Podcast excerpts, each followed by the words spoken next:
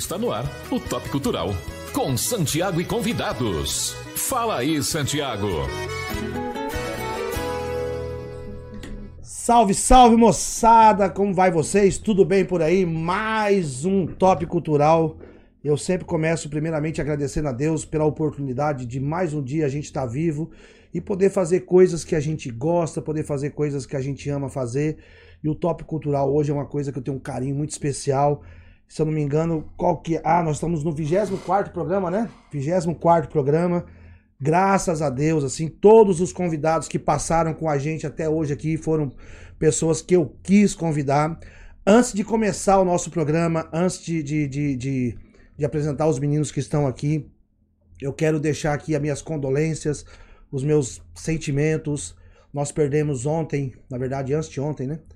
É, o nosso grande amigo, o, o meu grande amigo, o Castelo, que foi muitos anos da dupla Castelo e Mansão do grupo Carandá, o Castelo que é uma referência, que é um ícone da nossa música, um defensor do estilo chamamé, e era um cara que sim, quem conhecia o Castelo como eu conhecia, como eu o conheci de perto, era, era uma pessoa incrível.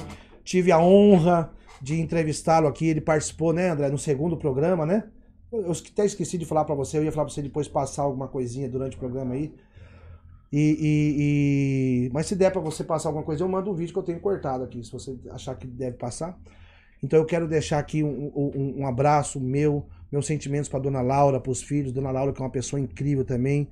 E que é a vontade de Deus, a gente tem coisas que a gente não entende, mas eu fiquei muito triste realmente com a morte do Castelo. E, e, mas ele deixou o seu legado aqui. Era um homem que tinha uma educação, uma fineza assim. Eu nunca vi o Castelo levantar a voz para ninguém é, paciência com quem estava começando. Eu me lembro quando eu tinha meus 14, 15 anos, eu já gostava muito de música. Eu trabalhava na antiga rodoviária e às vezes fazia tudo isso escondido do pai, da mãe. Eu ia lá na Cabana Gaúcha, na antiga Cabana Gaúcha que ficava na Afonso Pena, os mais antigos vão lembrar disso. E eu ia lá para ver o Castelo e Mansão cantando. Então, que Castelo, que você esteja em, lugares que você mereça junto ao nosso Pai Celestial, ao nosso Pai Oxalá que ele te receba de braços abertos. Vai ficar aqui a minha homenagem e os meus sentimentos à família, tá bom? Mas eu tenho certeza, como eu vi o, o velório dele assim, foi com música, eu tenho certeza que se ele pudesse pedir pra gente agora, ele ia pedir pra gente se despedir dele falando de cultura de música, porque o Castelo, ele era um cara que respirava e, e, e, e vivia a música constantemente. Ralfão, você toca muito violão, viu? Você faz uma base que poucos fazem, mas o Castelo tocava muito mais do que você. e quero agradecer mais uma vez ao meu amigo Marcos Reis, que é o, o diretor, que é o proprietário do, do Top Media News, o, Vinícius Esquinelo, que é o sócio, editor, chefe também, ao meu diretor que está sempre comigo aqui, o André, que de vez em quando dá uns puxão de orelha, mas eu não fico nem magoado com ele, porque ele é um cara muito do bem, inclusive ele é irmão do Dr. Totó. Essa gurizada aqui eu já conheço há um certo tempo, rapaz. Eles já tiveram em projetos diferentes e hoje eles estão juntos. E eu confesso para eles e para vocês que estão assistindo a gente que eu fiquei feliz quando eu vi essa união, porque eu sou fã dos dois, gosto dos dois. E, e a primeira vez que eu vi um deles cantando, eu me lembro que foi numa casa muito boa, inclusive, que a gente cantava aqui, lá na. na, na, na como chamava lá? Pô? A, o Bar da Bud. Bar da Bud. Eu tava lá e eu acho que ele foi começar um show lá pra mim, Paulo Sérgio. De repente eu vi esse menino cantando, assim, gordinho cantando. eu falei, caramba, bicho, que voz que é essa? Eu comentei com o Paulo. A gente sempre comentava, né? A gente comentava é também dos caras que era ruim, sabe? Mas comentava também dos caras que era bom. Tudo equilíbrio, né? é, né? Um equilíbrio. equilíbrio. Então, assim, eu tô aqui com o Juliano e o Eduardo, o Eduardo e o Juliano. Essa dupla muito massa. E, e, que eu gosto mesmo do trabalho de vocês, cara. E gosto de vocês como pessoa, né? Porque tem uns caras que você sabe que canta bem, você gosta de ver cantando, mas você não Sim. gosta do cara, né? Mas eu gosto de ver vocês cantando e gosto de vocês. Primeiramente, é, Eduardo, obrigado, tá? Por ter aceitado o convite. Eu falei primeiro com você aí, porque eu acho que você que é o dono da dor, você que Com certeza. Eu é que é o maior, né, cara? eu sou o cara que fecha. É, mulher que manda em casa, né? Então a gente é, só obedece. Tô brincando. Obrigado por ter aceitado o convite. Que isso, obrigado você de antemão aí. Obrigado pelo convite participar aqui com você aí. Na, na primeira vez, né, parceiro? Primeira vez. Seja de muitas também, quando você, com você certeza, pode chamar a gente. cara. Aí, eu gosto de fazer as modas cantando. Juliano, um segundeiro bom demais da conta, faz uma primeira boa também, Estamos toca aprendendo bem. sempre, né? Estamos Não, aprendendo. você- e você- aprendendo. eu, eu sou um segundeiro frustrado, sabe, cara? Porque, É assim, isso, para. eu queria saber fazer segunda e não São consigo. uma das várias referências que a gente tem daqui do estado, né? Que a Com gente gosta. certeza. Eu gosto demais de que, assim, eu, eu sou um admirador de segunda voz, sabe, meu? Assim, eu, eu, eu ouço um trio Parada Dura, por exemplo, pra ouvir a segunda do Crione, que é uma coisa da, de Não, outra eu galáxia. sou, eu sou né? desse jeito também. É Eu presto, coisa geralmente eu presto eu atenção nele. Eu, Eu sou também muito. gosto, cara, do João Nossa. Paulo. E, ah, deixa eu falar pro pessoal que tá assistindo a gente. Gente, daqui a pouquinho, a gente resolveu hoje, porque como vai estar aí, pra gente não sair daqui meia-noite, porque senão estende muito, aí o diretor fica bravo comigo, a gente vai conversar com os meninos primeiro, daqui a pouco a gente vai conversar com essas meninas que estão esperando ali a gente, que são duas meninas, inclusive são delegadas. Show de bola. Elas vão conversar com a gente, que é a Cristiane Grossi, a Regina Márcia, são duas delegadas com histórias incríveis e elas vão contar pra gente. Então a gente vai conversar um pouquinho com os meninos aqui. Deixa eu dar uma olhadinha primeiro aqui no, no que o pessoal já tá falando, gurizada, pra ver se não tem ninguém falando mal de nós. Depois nós vamos. Eu, eu gosto de Ah, começar já com moda, tá? Certeza que já teve teu linha. de lei. É, porque geralmente a pessoa que fala mal. do- A pessoa que fala mal. fofoca, né? eu, eu não falei que nós ia falar mal dos outros aqui? Nossa. Geralmente a pessoa que fala mal da vida dos outros, ele é meio covardão, assim, ele não, É. ele não fala na cara, assim, ele fala mais pelas beiradas, né? Exatamente. Maria Cleonice, minha amiga, lá de Glória de Dourados, aquela região de Fátima do Sul, sempre acompanhando. Tô doido pra ir cantar aí, viu, Cleonice? Luiz Cabral Franco, boa noite. MMS, tamo junto. Obrigado, Luiz. Silmara Cristina, boa noite, Silmara. Tudo bem com você? Celina A. Vicente, Castelo vai deixar. Ah, com certeza. O Castelo vai deixar saudade. Uma o pessoa, ícone, né? um- Suma um Grossense, um não porque é do Brasil também, Castelo, né? ele era convidado para ir nos festivais da Argentina, cara, representar o Brasil, não é Mato Grosso, não. Exatamente. Representar o Brasil no chamamé, viu?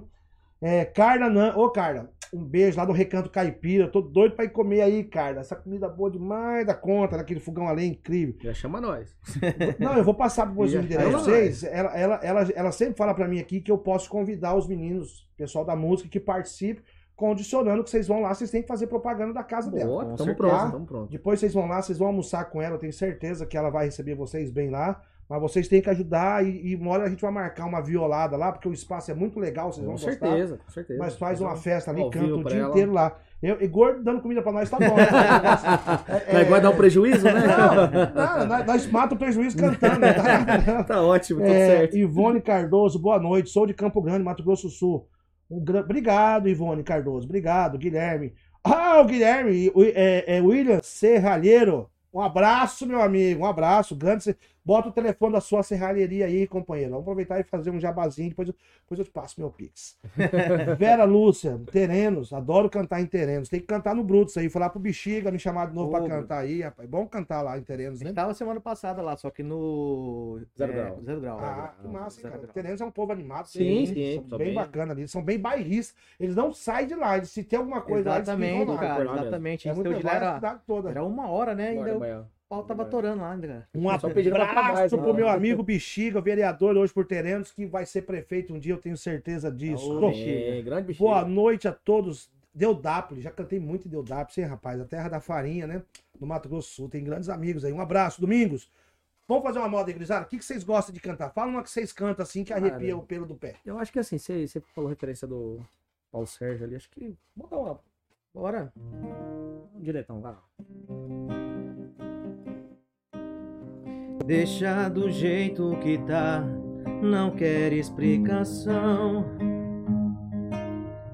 Pode ir embora, eu seguro essa separação. Deixa do jeito que tá, que eu me viro sozinho. Eu vou tentar te esquecer, achar outro caminho. Sei que não é fácil esquecer o amor de uma vida. E nesse labirinto, solidão parece não ter saída. Sonhos, planos, tudo aquilo que vivemos se perdeu. Choro. Vou ficar com as lembranças que a gente viveu. Foi tão lindo. Vou ficar com as lembranças que a gente. Foi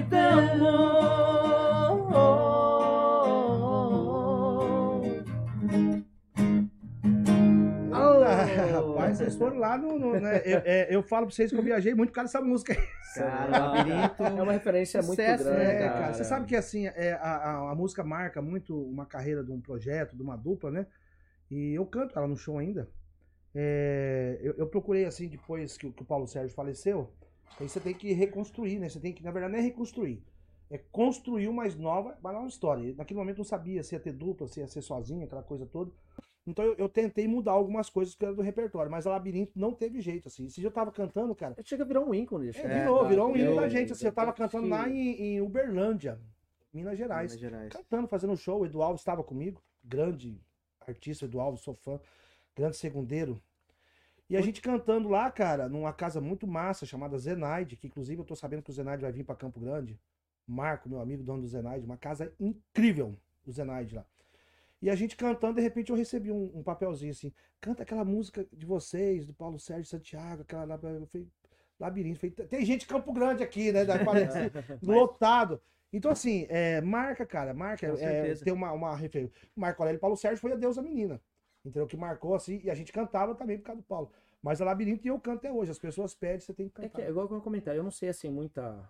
O pessoal que tá começando hoje em dia, gurizadinha, eu não Aham. sei como que é a, a referência dele musical. Aham. Mas se vem lá de trás mesmo, igual raiz e tal, ou Uhum. se é o pessoal atual, tipo, geração Jorge Matheus, aqui Juliano, tá, Aham. tá.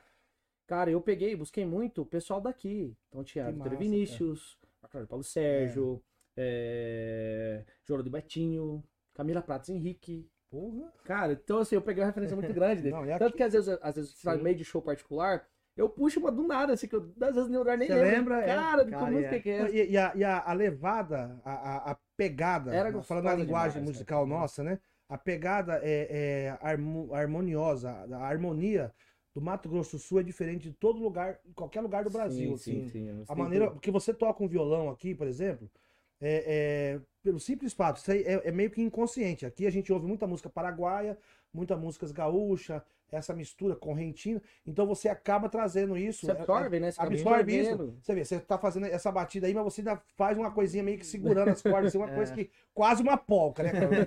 É uma identidade, É né? uma É identidade nossa, cara. uma coisa nossa. É, é, falando do Castelo de novo. O Castelo, porra, ele, veio aqui, sentou onde você tava aí. Eu tive a oportunidade de cantar as músicas. Eu ficava cantando com ele, tentando prestar atenção na música, cantando.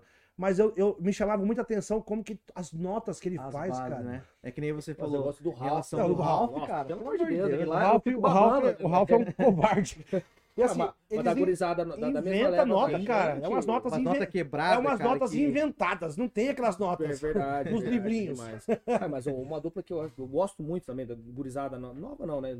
Mediano igual a gente, assim, o João Carlos Savalos. O moleque Oh, toca demais. Muito demais. bom. Cara, hoje, hoje mesmo de manhã, o João man- mandou os vídeos no stories dele, cara, tocando. Ele, ele gosta bastante de rock também. Eu falo, bicho, eu fico admirando você tocar, velho. Sou um grande amigo cara? nosso e tudo mais, cara. Eu falei, cara, eu tô muito seu fã, bicho. Aqui, Ser aqui Marcos, assim, demais, eu, velho. como eu sou da, da geração mais velha, de vez em quando você tá cantando nos lugares aí, chega uma gurizada, quer conversar, quer conhecer. Eu falei, cara, é, é, e aí eu falo pra ele, mas eu tô seguindo você também. Eu gosto, eu gosto do seu trabalho. Aí os caras, pô, sério, seu Eu falei, sério, cara, eu sigo. É Porque demais. assim, eu acho legal, assim, eu, eu gosto de música boa. Não é porque você é novo que você não. Pode ser que eu- alguma coisa do seu repertório eu não faço. Mas assim, eu, eu peço em cima do que você faz, eu fico prestando atenção na sua musicalidade, na sua. Porque o cara, pra chegar aqui, ele fazer bem feito, ele tem que ter estudado. Eu fico indignado com o cara que chega e faz negócio bem pelas coisas, porque o cara é preguiçoso. Sim. Um dia eu tava brincando, o Bruno Magalhães na minha casa, a gente fazendo os vídeos, e ele fala música e tal. Ah, essa música é difícil. Eu falei, cara, não existe música difícil. Existe cantor preguiçoso. Então, assim, ó, você pega a música e ouve ela, aqui não ficou bom, aqui não ficou bom, aqui não ficou bom. Então você vai fazendo até ficar bom, vai vai se ouvir. por partes Vai, né? vai, bota a sua cara. Você vê, vocês interpretaram Labirinto aqui, uma parte, quer ver? Só pra me lembrar, uma parte que ele fez, ele botou a sua interpretação. Deixa do jeito que tá, não quero explicar. Pode ir embora, eu sigo. Deixa, eu faço ela pra cima. Você já fez ela. Deixa do jeito. Quer ver? Vai fazer. Não quer explicação, pode ir embora, eu seguro essa separação. Junto? Deixa do jeito que tá, que eu me viro sozinho. Acho que é essa parte. Eu vou tentar te esquecer, achar outro caminho. Sei que não é fácil esquecer o amor de uma vida. Nesse labirinto, solidão parece não ter saída. Sonhos, planos, tudo aquilo que vivemos se perdeu. Choro, choro, vão ficar com as lembranças que a gente viveu. Foi tão lindo, foi tão bom. Eu acho- Eu acho legal. O cara, pra fazer isso, ele estudou. Ele Vocês a ensaiaram essa música. identidade, Você né? botou a sua identidade. Você não ficou imitando Paulo Sérgio Santiago, Paulo Sérgio. Não. E é uma coisa que eu sempre É falo, a gente sempre aí. conversa aí, tipo assim, cara, a gente A faz. gente tira a letra, tira a letra, e lógico, tudo mais bota e bota Mas tem muitas coisas, tipo assim, que a gente faz pra. Porque a gente sente a vontade de cantar. Porque, cara, a gente tem que fugir daquela mesmice. Aham. Entendeu? Porque tem muita gente que, ah, cara, Não, aquela- tem cara- tem cara não, que vive. Infelizmente, hoje o repertório É. da maioria tem que ser. Ó, Não é que tem que ser igual, mas a gente acaba igualando a, Dos- durante muitos anos, disso. a gente carregou a dupla Paulo Sérgio Santiago, carregou um rótulo que pra gente não era positivo, a gente não gostava, mas também você não podia ficar batendo, Sim. Óbvio. que é o lance do Christian Ralph. Então assim, e a gente não imitava o Christian Ralph, nunca imitou, era uma coincidência boa, porque os Sim. caras são muito fodas. Sim. Então assim, era uma coincidência muito legal, mas a gente não imitava. Até que um dia quebrou um pouco isso com o próprio Ralph, eu tenho uma, uma relação legal com ele, Uhum. ele quebrou isso, ele foi lá e fez um comentário. Ele falou: vocês são um dos únicos que eu respeito, cara. Porque vocês cantam a música da gente, vocês não erram a letra e não ficam imitando. Tem uma dupla agora aí que é. Ah, eu sei Zé qual que é. alguma coisa moreninha. Acho que eu sei qual que é. Cara, assim, eu, com todo respeito a qualquer tipo de cultura, mas é, pra minha opinião, é uma cópia muito mal feita. Troço assim, muito forçado, cara. É, é, é, e tem prazo de validade isso aí. Aham. Você entende? Porque assim, o- se o Christian Ralph tivesse morrido, mas eles estão vivos, porra. Os caras são fortes demais.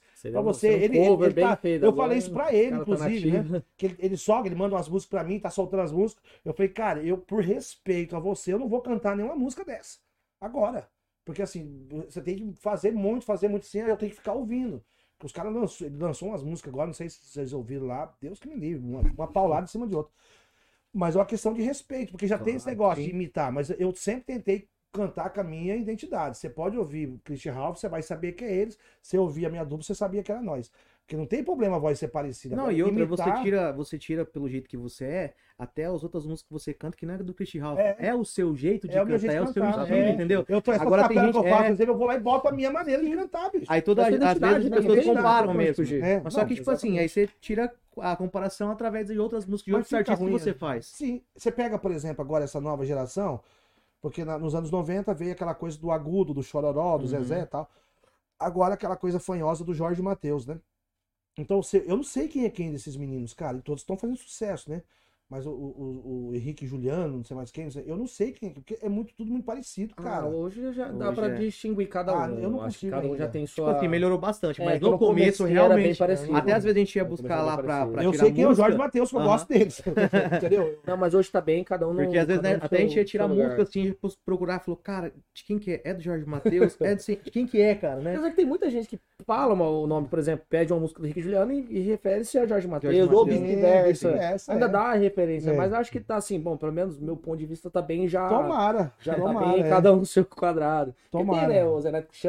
o Gilberto Vinícius, o Vinícius não, o Rick Juliano, o Ícaro Jorge Gilmar Mateus, também é parecido. É, Ícaro Gilmar é. Isso aqui já é outra linhagem, né? Sim. Já é outra Não, geração. mas eu falo tá em relação, subindo. assim, Aí, sim, não, sim. Agora o Fred Fabrício, por exemplo, gurizada nova, Nossa, chegaram arrebentando. é Eu conheço os dois. Deu uma aula de. Entendeu? de A gente tava aqui. na. na- na- é, o o Fred canta demais, Demais. conta. O Fred você tem que falar pra ele, canta menos. Desde a Não, o primeira Fiore formação, também é outro né? que era, era né, Diego cara? e O Diliel ainda. nossa. É. Diego e Diliel. Diliel, nossa. Aí Foi tem o longe, Fred hein? Gustavo, que era um dublado também, né, cara? E, e- e sim, mas, Mas ele canta o, muito. mas o Fiore também não fica longe, não. Não, é um monstro não, demais. não. Ele chega Eu, ele é eu quando começou, demais. eles falaram que ia fazer. Eu, eu achei que o Fabrício ia ter dificuldade na segunda. Porque sempre foi a primeira. É É verdade. ele é perfeito Perfeito, também, cara, perfeito. Ele faz, faz que eu falando. Eu tava até comentando, acho que com o Eduardo, não lembro mais quem, acho que até com o Wesley, lá da, da Cartel, que eu falei, cara, a gente vai. Eles revezam muito, né? Muito. Tipo, o primeiro, segundo, primeiro, segundo. Fala, cara, eu pego característica da, da, da segunda voz de cada artista. Tipo, ah, o, é, cantaram com o Bruno Marrone, tem música com o Jorge. Matheus. E eu vou captando aquela segunda de cada um do, do- da identidade, né? Igual eles a dele, cantaram né? com-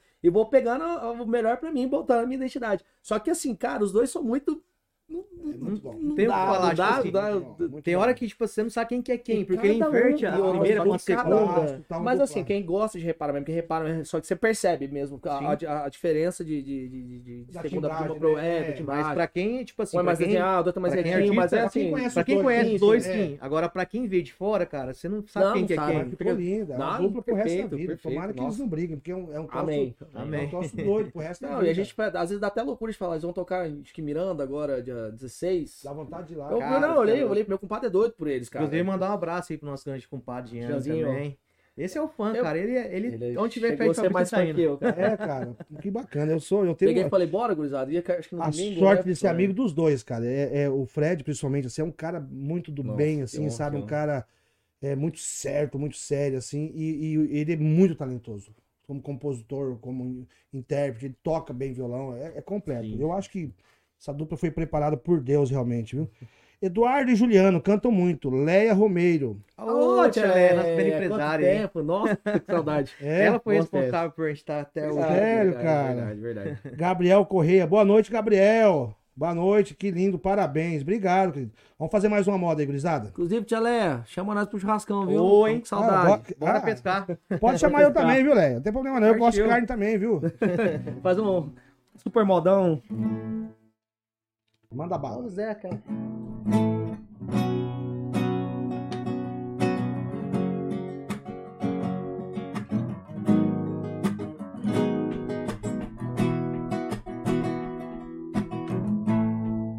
Pra que fingir que sofre?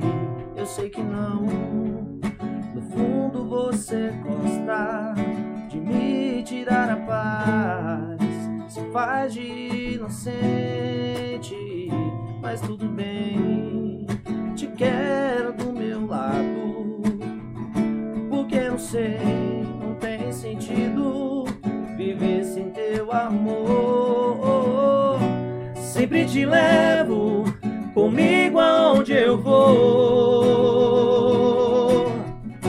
Sempre que inspiro é por você e te amar me faz sofrer. Baby, hoje eu vivo sufocado em minha dor. Sempre que eu tento te esquecer, fico louco pra te ver.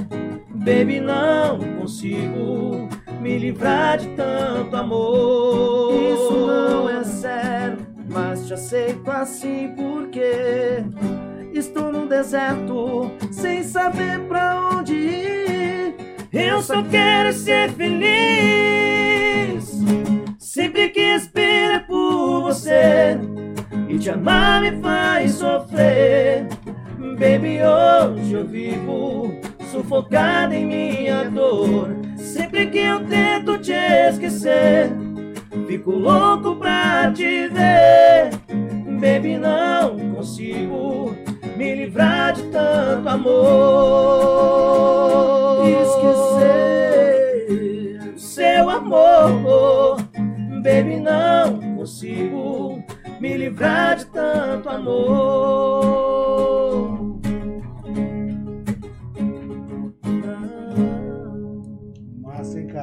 Muito bom. Zezé, o Zezé, bruto. Zezé, Zezé é Zezé Zezé, tem um né? acervo, falar pra vocês. Rapaz, mandar um abraço aqui pro meu amigo lá de São Paulo, tá acompanhando a gente, o João Augusto. João, um beijo pra você, meu querido.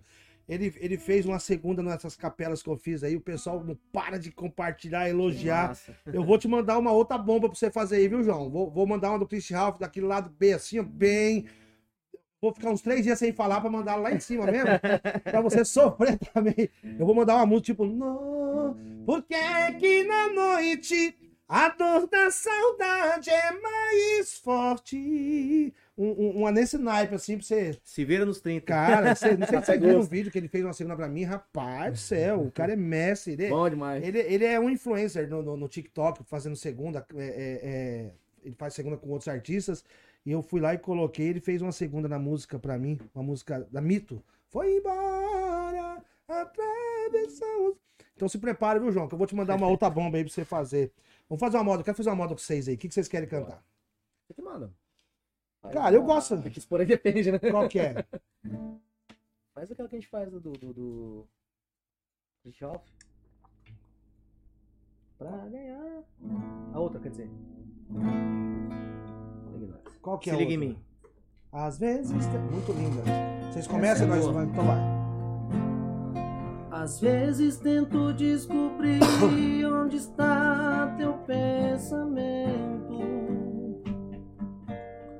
Às vezes tento ver aonde vai o seu olhar. Vai. Beijo sem gosto, abraço frio e no teu rosto expressão de vazio. Vai, meu bicho. Às vezes tento descobrir onde está teu pensamento. Mas tenho medo de perder você. Desligue o som, se ligue em mim. Estou tão só, você aqui. Cuidei desse amor, só você não viu. Botão ainda em flor,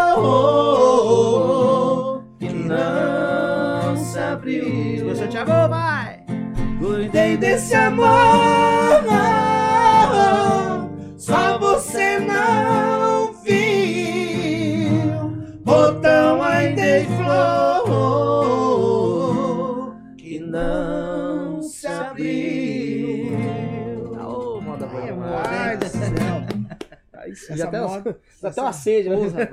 Dá vontade Pena de cantar tomar. Ó, Marilda do Carmo. Cris, faz aniversário, gente. Faça homenagem pra essa guerreira maravilhosa. Qual Cris? A Cris, a Cris, tô aqui na plateia. Marilda, qual Cris? Cris e Rê? Qual Cris você tá falando? Escreve pra nós aí, vamos homenagear ela, com certeza.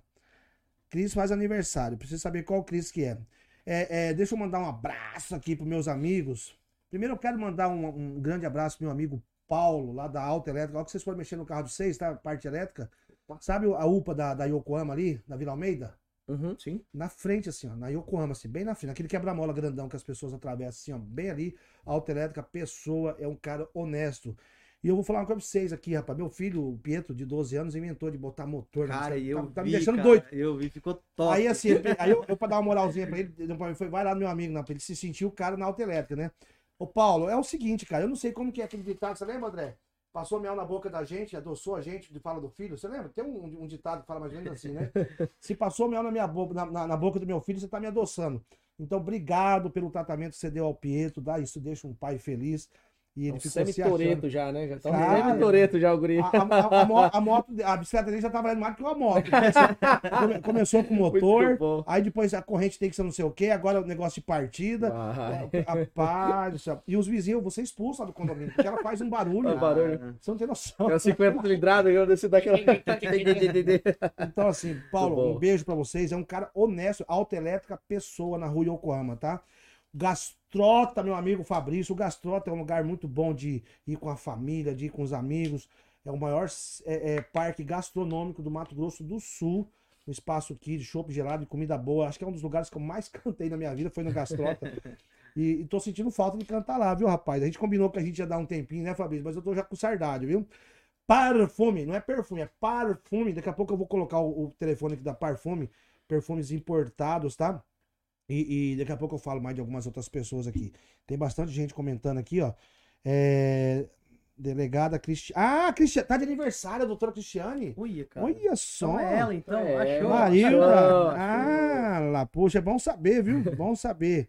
Meu aniversário hoje, abraço e canta uma pra nós, meus amigos Dudu e Juliano, Au. Anderson Amaral. Ô, rapaz, Segura, segura Matrix. Ah, é? Aniversário dele abraço. hoje, cara. Aí, ó. Ô, Matrix, aí, já vamos comemorar. Pode Grande botar a carne gente. no fogo aí, os guri vai Já pra daqui a pouco estamos chegando, hein? hein? Já, já salga a carne, que daqui a pouco estamos chegando. Gurizada, vamos passar o, o telefone do seis de contato aí, que pra quem que vende show. 9 9, deixa eu marcar aqui. 9 9288 9288 6593. 6593, Ou- tá? 9 9, Ô, 9 9303 9303 30 30. 24. Esse é 24. tanto para ligação quanto para WhatsApp. E o meu é só do O WhatsApp. outro é só para WhatsApp. Tá. Então vamos lá, vou falar o telefone pra vocês aí, marquem aí pra vocês contratarem os meninos. Eles fazem qualquer tipo de evento, shows, festa, separação, qualquer Tudo, coisa que Filho vocês da quiserem. sogra. É, é, aí. viagem de sogra pra, pra, pra, pra fora, todas essas coisas assim, Oh, entendeu? meu Deus do céu. 99288 6593. Vou falar só um, porque para não confundir o povo, tá? 99288 6593. Exatamente. Vocês estão com uma agenda boa que eu tava acompanhando aí, cara. Lembrando que esse aí é para WhatsApp. É para galera? WhatsApp, não dá para ouvir a voz É. dos menininhos, Não. tá? Então vocês querem ouvir a voz dos bonitinhos, ó? É 99303 3024. Exatamente. 99 303 3024. É, é, tá com a agenda legal, né, cara? Vocês estão trabalhando Graças bem aí, a Cara, graças, graças, a Deus. cara. Caminhada Depois que a tá gente boa. voltou, de Dois dois, anos, anos, né? e pouquinho, mais ou menos. Um pouquinho, dois anos e meio. Tipo assim, voltou, cara, com toda a força, né? Graças a Deus. Tem muitas uma- portas que abriram pra gente. Só deu muita força pra gente, graças a Deus. Você, vocês depois, vocês, é, é, é, pega comigo o contato do Fininho. O Fininho é o cara que tá me produzindo hoje, né? Tô gravando. Uhum. O Fininho tá começando a pegar um- uns artistas assim, que ele tá, ele tá formatando o projeto da Lei Paulo Gustavo, tá? Ele tá dando um auxílio que ele tá com o pessoal aí. Se vocês não têm isso ainda, quem faz, não fizeram ainda, Uhum. fala com ele que é, é, às Não, vezes é mais fácil pro com pessoal. Porque a, a, lei, a Paulo Gustavo é assim, funciona assim, gente. É um, é um dinheiro que vem, né, do governo federal, e se ele não for usado aqui, ele volta. Aham. Entendeu? É, é- Então tem que ser Então usado, deixa tem que ser investido. Tem que ser investido. É, tem que ser de Pode deixar que nós investimos. É, vamos supor que é 100 reais, vem 100 reais pra cá. Mas daí só eu que fiz, o André 20 reais, os 80 volta. Não fica aqui. Você se arrepender depois lá fazer e tal. E é um projeto muito bacana, Bacana, essa lei bacana. Paulo Gustavo aí, que o governo federal liberou. A gente tem que aproveitar, tá? É, é, vocês querem dar algum recado? Quer falar alguma coisa? Como que tá? Vocês estão com o projeto de gravar? Realmente a gente tá gravando DVD, né? Tá saindo então, por nosso DVD. Estamos estamos investindo. Então a gente tá É que- arrecadando, é assim, investindo, é- entendi. patrocina aqui, patrocina aqui. É que a gente Então. fez uma, uma permutinha, né, vamos se dizer. É. Nosso grande amigo Thaleson Góes, a gente tá. Aí. Estamos pagando devagarzinho ali, até pro final do ano a gente já tá. Thaleson Gaiteiro? Isso, ele mesmo. Rapaz, ali eu vou falar pra você, companheiro. Não, ali, ali é, ali Ali é, é é genial. grande demais. Ele é grande É, demais. ser logo. É, Carlogo. ele é genial. Tesouro, né? É um músico sério também, além de Sim, tocar sim, muito, é um músico muito, sério, muito. um cara assim, muito, muito, bom responsável. produtor. Já a segunda, terceira música que ele produz, nossa, né? É, é, Segunda, terceira mús- música que ele vai produzir, fora esse DVD, né? agora, Fora o esse DVD, DVD, massa, agora top também. Massa. Você vê, muda- mudou muito a- a- o formato do que é você oferecer a música hoje pro público, né?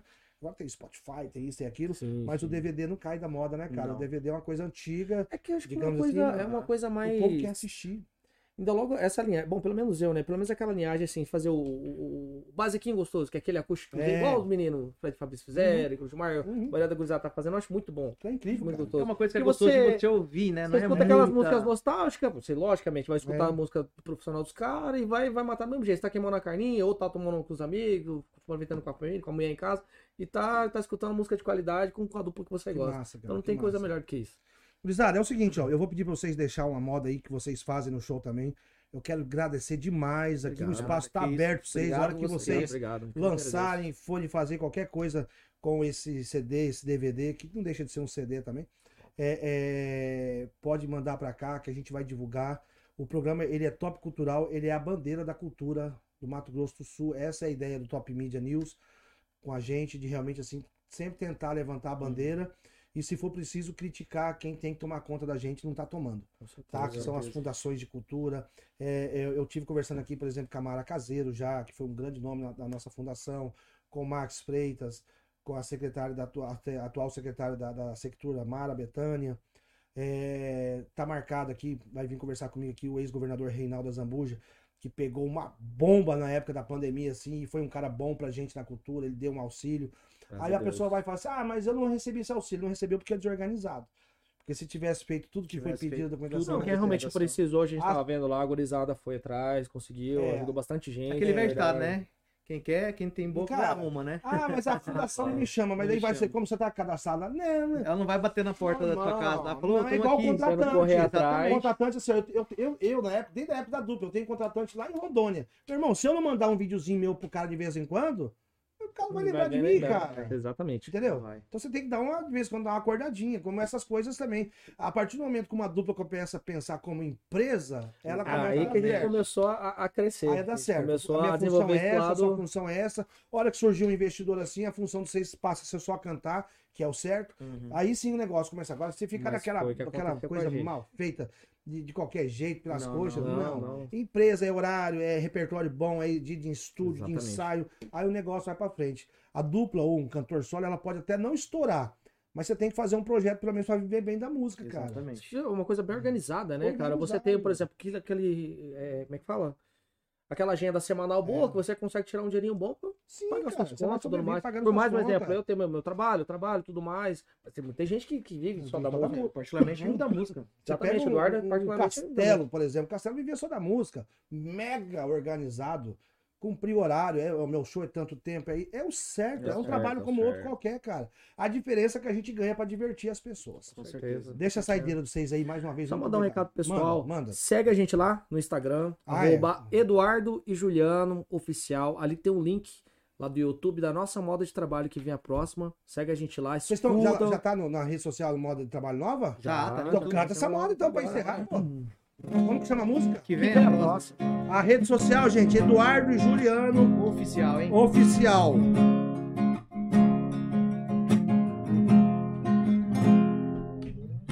Primeiro você sente muito e depois vai sentindo falta. Quando percebe, você já não sente mais nada. De amor nunca ninguém morreu, mas eu cheguei na beira, foi quase. Coração tava parando de saudades. Mas hoje eu já superei, nem tô lembrando mais. Se o assunto é ex, pra mim tanto faz que vem a próxima. Aquela não machuca mais. E hoje eu já superei, nem tô lembrando mais. Se o assunto é ex, pra mim tanto faz que vem a próxima. Aquela não machuca mais. Moda de trabalho, Eduardo Juliano. YouTube você conta o clipe dela, né, parceiro? É isso aí. Que vem a Que vem a próxima. Cara, e a moda, falo pra vocês, é boa demais. Demais, Esse cara. gordinho canta pra caramba. Vocês sabem o que, que eu passo. Ele tem um agudo assim, tem hora que eu falo, rapaz, me deu medo de deixar ele assim, vai. E, o E eu gosto de desafiar ele, cara. Às vezes eu pego, bem, eu tô acima de muitos artistas, justo pra dar uma- esse desafio pra ele mesmo também. que- Não, mas é sabe? verdade. cara, Nada isso pra é bom. agredir, pra machucar, mas assim, pra evoluir mesmo, pra ele Vou falar pegar. pra você, ele deve passar por isso. A gente que canta agudo e canta numa tonalidade mais alta, existe essa coisa assim, mas por que, que não abaixa tom? Cara, é muito difícil a gente baixar tom. Com certeza. Exatamente. Se eu baixar, por exemplo, que vê, faz um Lá maior aí. Eu faço ela em si. Você sempre fez. Eu faço em si. Quando você faz em Lá, eu, porque eu já acostumei, mas já me dá uma certa. Assim, Que na verdade você não se sente confortável. Não, Essa é a verdade. não. Exatamente. Então, assim, você quer cantar comigo, bicho, você tem que cantar no meu tom. Se você não Exatamente. consegue, foda-se, se vira. Entendeu? Vamos fazer um pedacinho dela, me deu vontade de cantar ela, pô. É em si mesmo? É, não, faz lá, pô. Eu tô ficando velho, bicho. Sim, só em show, com banda, Se com o povo cantando. Lá, faz lá. Faz lá. Eu gosto de desafiar. Ah, ele. ó. Mas quer fazer em si? Faz então, rapaz. Você vai cantar agora em si? sim. Bora. Então vamos.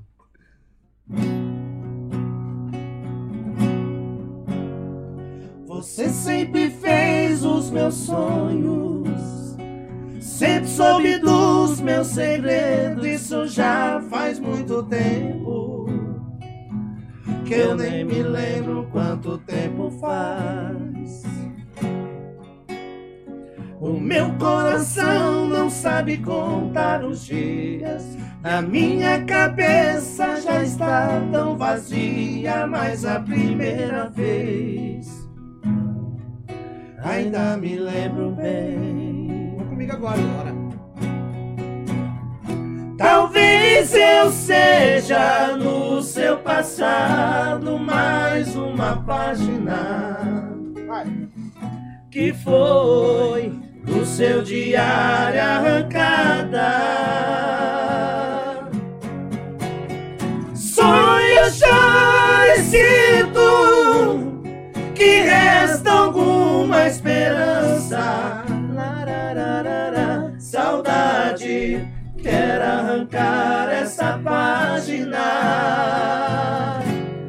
Minha vida, da minha vida. O certo da segunda era fazer uma terça nesse finalzinho aí, né?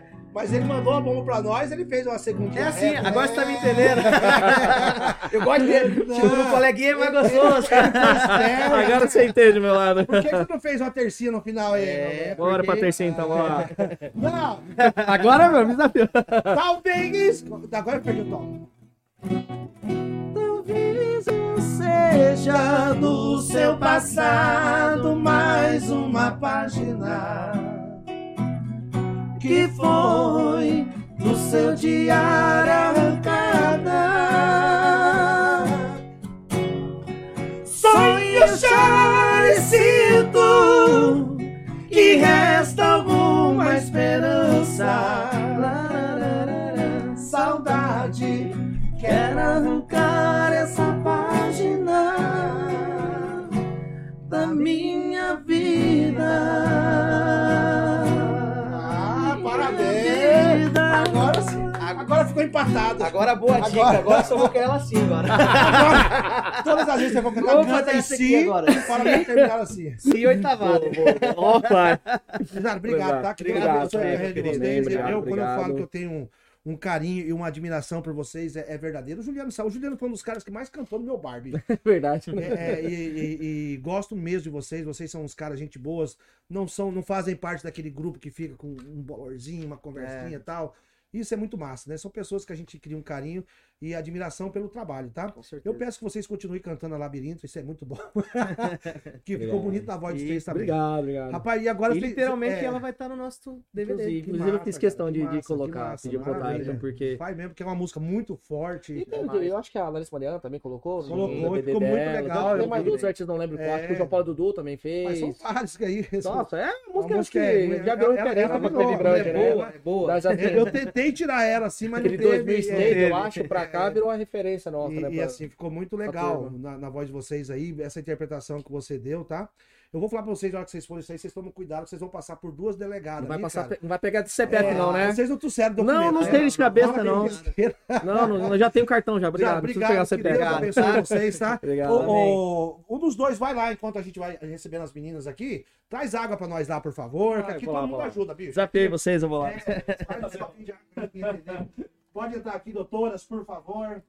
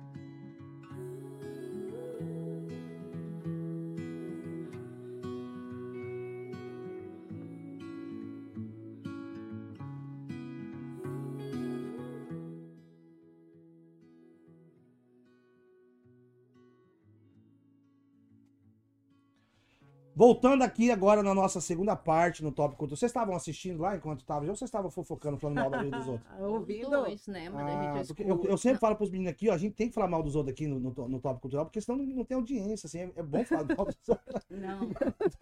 Mulher faz duas coisas ao mesmo tempo. A gente consegue ouvir, consegue conversar, tá tudo e certo. falar de alguém. De falar. Certo. Exatamente. É, e, gente, eu, com muita honra eu tô recebendo aqui duas mulheres incríveis, duas mulheres que fazem e respiram justiça, que é a doutora Cristiana. Como que fala? Pronuncia é Grossi mesmo? É Cristiane Grossi. É Grossi mesmo. Esse nome é alemão? O que, que ele é? Italiano. Italiano. Cristiane Grossi e a Regina Márcia, que são duas delegadas de polícia, e, e- e com, com situações, histórias parecidas do que aquela coisa após a. Qual? O meu? Delas. Deu? Ou você chega um pouquinho mais assim, isso. E tem assim, é, é, acaba fazendo uma- um, um trabalho brilhante dentro da, da função como policial, como, como delegada, e acaba fazendo outras coisas paralelas também em benefício da categoria e acaba é, é, refletindo nu- numa coisa positiva que vocês fazem realmente, que é muito legal. A doutora Márcia foi, foi é, é, presidente ou diretora? É presidente que fala, né? Presidente. Da ADEPOL, do ano de 2017 até o ano 2021. Eu tive a honra de cantar algumas vezes lá, um espaço lindo, inclusive, bom de fazer Verdade, festa lá, né? Muito bom, tem que voltar. Ali é muito bom, né? Uhum. E hoje ela tá, gente, olha que moral que a gente tem, uma delegada nossa do Mato Grosso do Sul. Ela simplesmente é vice-presidente da ADEPOL BR, que a ADEPOL é a Associação dos Delegados do Brasil, é isso? E, Isso, Associação dos Delegados de Polícia do Brasil. você tá como vice-presidente. Vice-presidente da região sul. Meu então, nós Deus. temos lá o, o nosso diretor, que é o Rodolfo Laterza, Uhum. o nosso presidente. E aí a- a- a- os cargos são divididos por região. Eu estou na vice-presidência da região sul. Puxa vida. O que que faz um... um- um- Qual é a função da ADEPOL, doutora Márcia? É, é, é, é é uma, é tipo uma cooperativa? É, é- o que que seria? É uma associação e a sua função é zelar pelas prerrogativas do delegado de polícia, Entendi. né? Eu, tô, eu defender o delegado de polícia em todas as suas as circunstâncias em que ele se vê prejudicado ali durante o seu trabalho como delegado de polícia. É Então, uma, é uma assim, coisa próxima a um sindicato, digamos assim. é muito parecido ao sindicato. Entendi. O que que muda, será, do Então, sindicato? é, o, é, o sindicato, a associação, ela, a diferença do sindicato é que a gente estava também no, é, também fazia parte do sindicato dos policiais civis e quando nós, é, por conta da lei, é, uma questão aí de, de, de lei, aí nós é, não conseguimos registrar como sindicato, Sindicato. dos policiais civis, sindicato porque já tinha um, um sindicato que representava os policiais civis. Hum, então nós somos Não dava para ser só dos delegados. Não... Exatamente, já tinha uma categoria nessa região, ou seja, em determinado eh, ponto, deter- de- em determinado eh, eh, número de da população, de habitantes. Entendi. Eh, Mas, mas funciona como um sindicato, não deixa de ser, só não pode usar o sim, termo sim, talvez. sim. Uma associação que você. é, é, o delegado, ele, ele, ele é delegado nomeado, ele tá. Ele age em automa- defesa das prerrogativas Entendi. do delegado de polícia. E em deve ter muitas, né? Porque assim. Sim, é, sim, sim. não- não, a, sim. gente, a gente tem a impressão que, que a polícia só persegue o bandido. Não, não é só isso. Vai atrás do bandido, vai prender o infrator. Mas tem pessoas que tentam prejudicar também o trabalho da polícia, acredito eu, né? Sim, a gente precisa, e a gente tem que estar lá para dar esse apoio para o delegado Entendi. de polícia, né? É um apoio institucional, é um apoio social, é um apoio familiar, enfim. Então. A associação trabalha nesse sentido. Eu, E, eu queria falar sobre isso, assim, é, doutor- doutoras, né? É, é, é um trabalho intenso, né? e muito intenso, muito intenso. E, e assim, porque eu, eu tava acompanhando agora, como, como que é? Eu perguntei isso um dia pra doutora Sidneia, que, que eu entrevistei ela aqui, como que é pra uma mãe, vocês devem ter passado por casos parecidos também, o que essa doutora tá passando agora, a doutora Anne, com um brilhante trabalho, inclusive, ela e a equipe dela, conseguindo prender esses vagabundos pedófilos, né? Sim, Como que é essa sensação? Ela chega em casa, eu vi que ela tem crianças pequenas, sim, é, é, é uma coisa louca, né? Porque assim, é- é- tem aquele sentimento de mãe, que, que é, é uma coisa meio que. Eu, eu, por exemplo, assim, eu sou um pai que, que eu crio meu filho de 12 anos, que, que a gente tem essa proteção, assim. É- é, a minha mãe, eu me lembro quando a gente era criança, é eu mais duas irmãs. A minha mãe era neurótica com esse negócio, assim. A minha mãe era daquela assim que não, você não pode sentar nem no colo do tio. aham. Então, assim, eu acho que se a gente não passou algumas coisas hoje, foi pela ignorância dela daquele momento que a gente achava errado, mas hoje, como pai, a gente sabe que ela estava certa. Como que é isso, doutora? Como que é lidar com isso dentro da casa? Você consegue um delegado, de- mais a mulher, que tem uma coisa emocional mais aflorada, talvez, do que o homem. É, você consegue deixar na delegacia? É um exercício diário.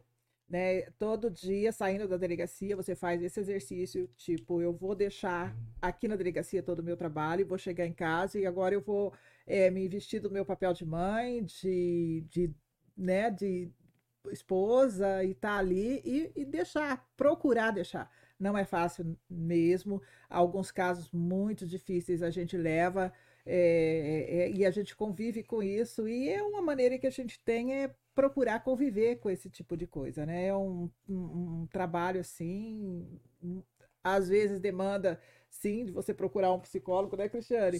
a gente procurar uma ajuda, a gente procurar conversar, inclusive estar no meio dos nossos colegas policiais, que é nesse momento que a gente conversa, troca ideias, fala sobre o assunto e acaba assim tentando deixar lá na delegacia, deixar lá no nosso trabalho aquilo que a gente viu. É isso, doutora Cristiane. Como que você lida com isso?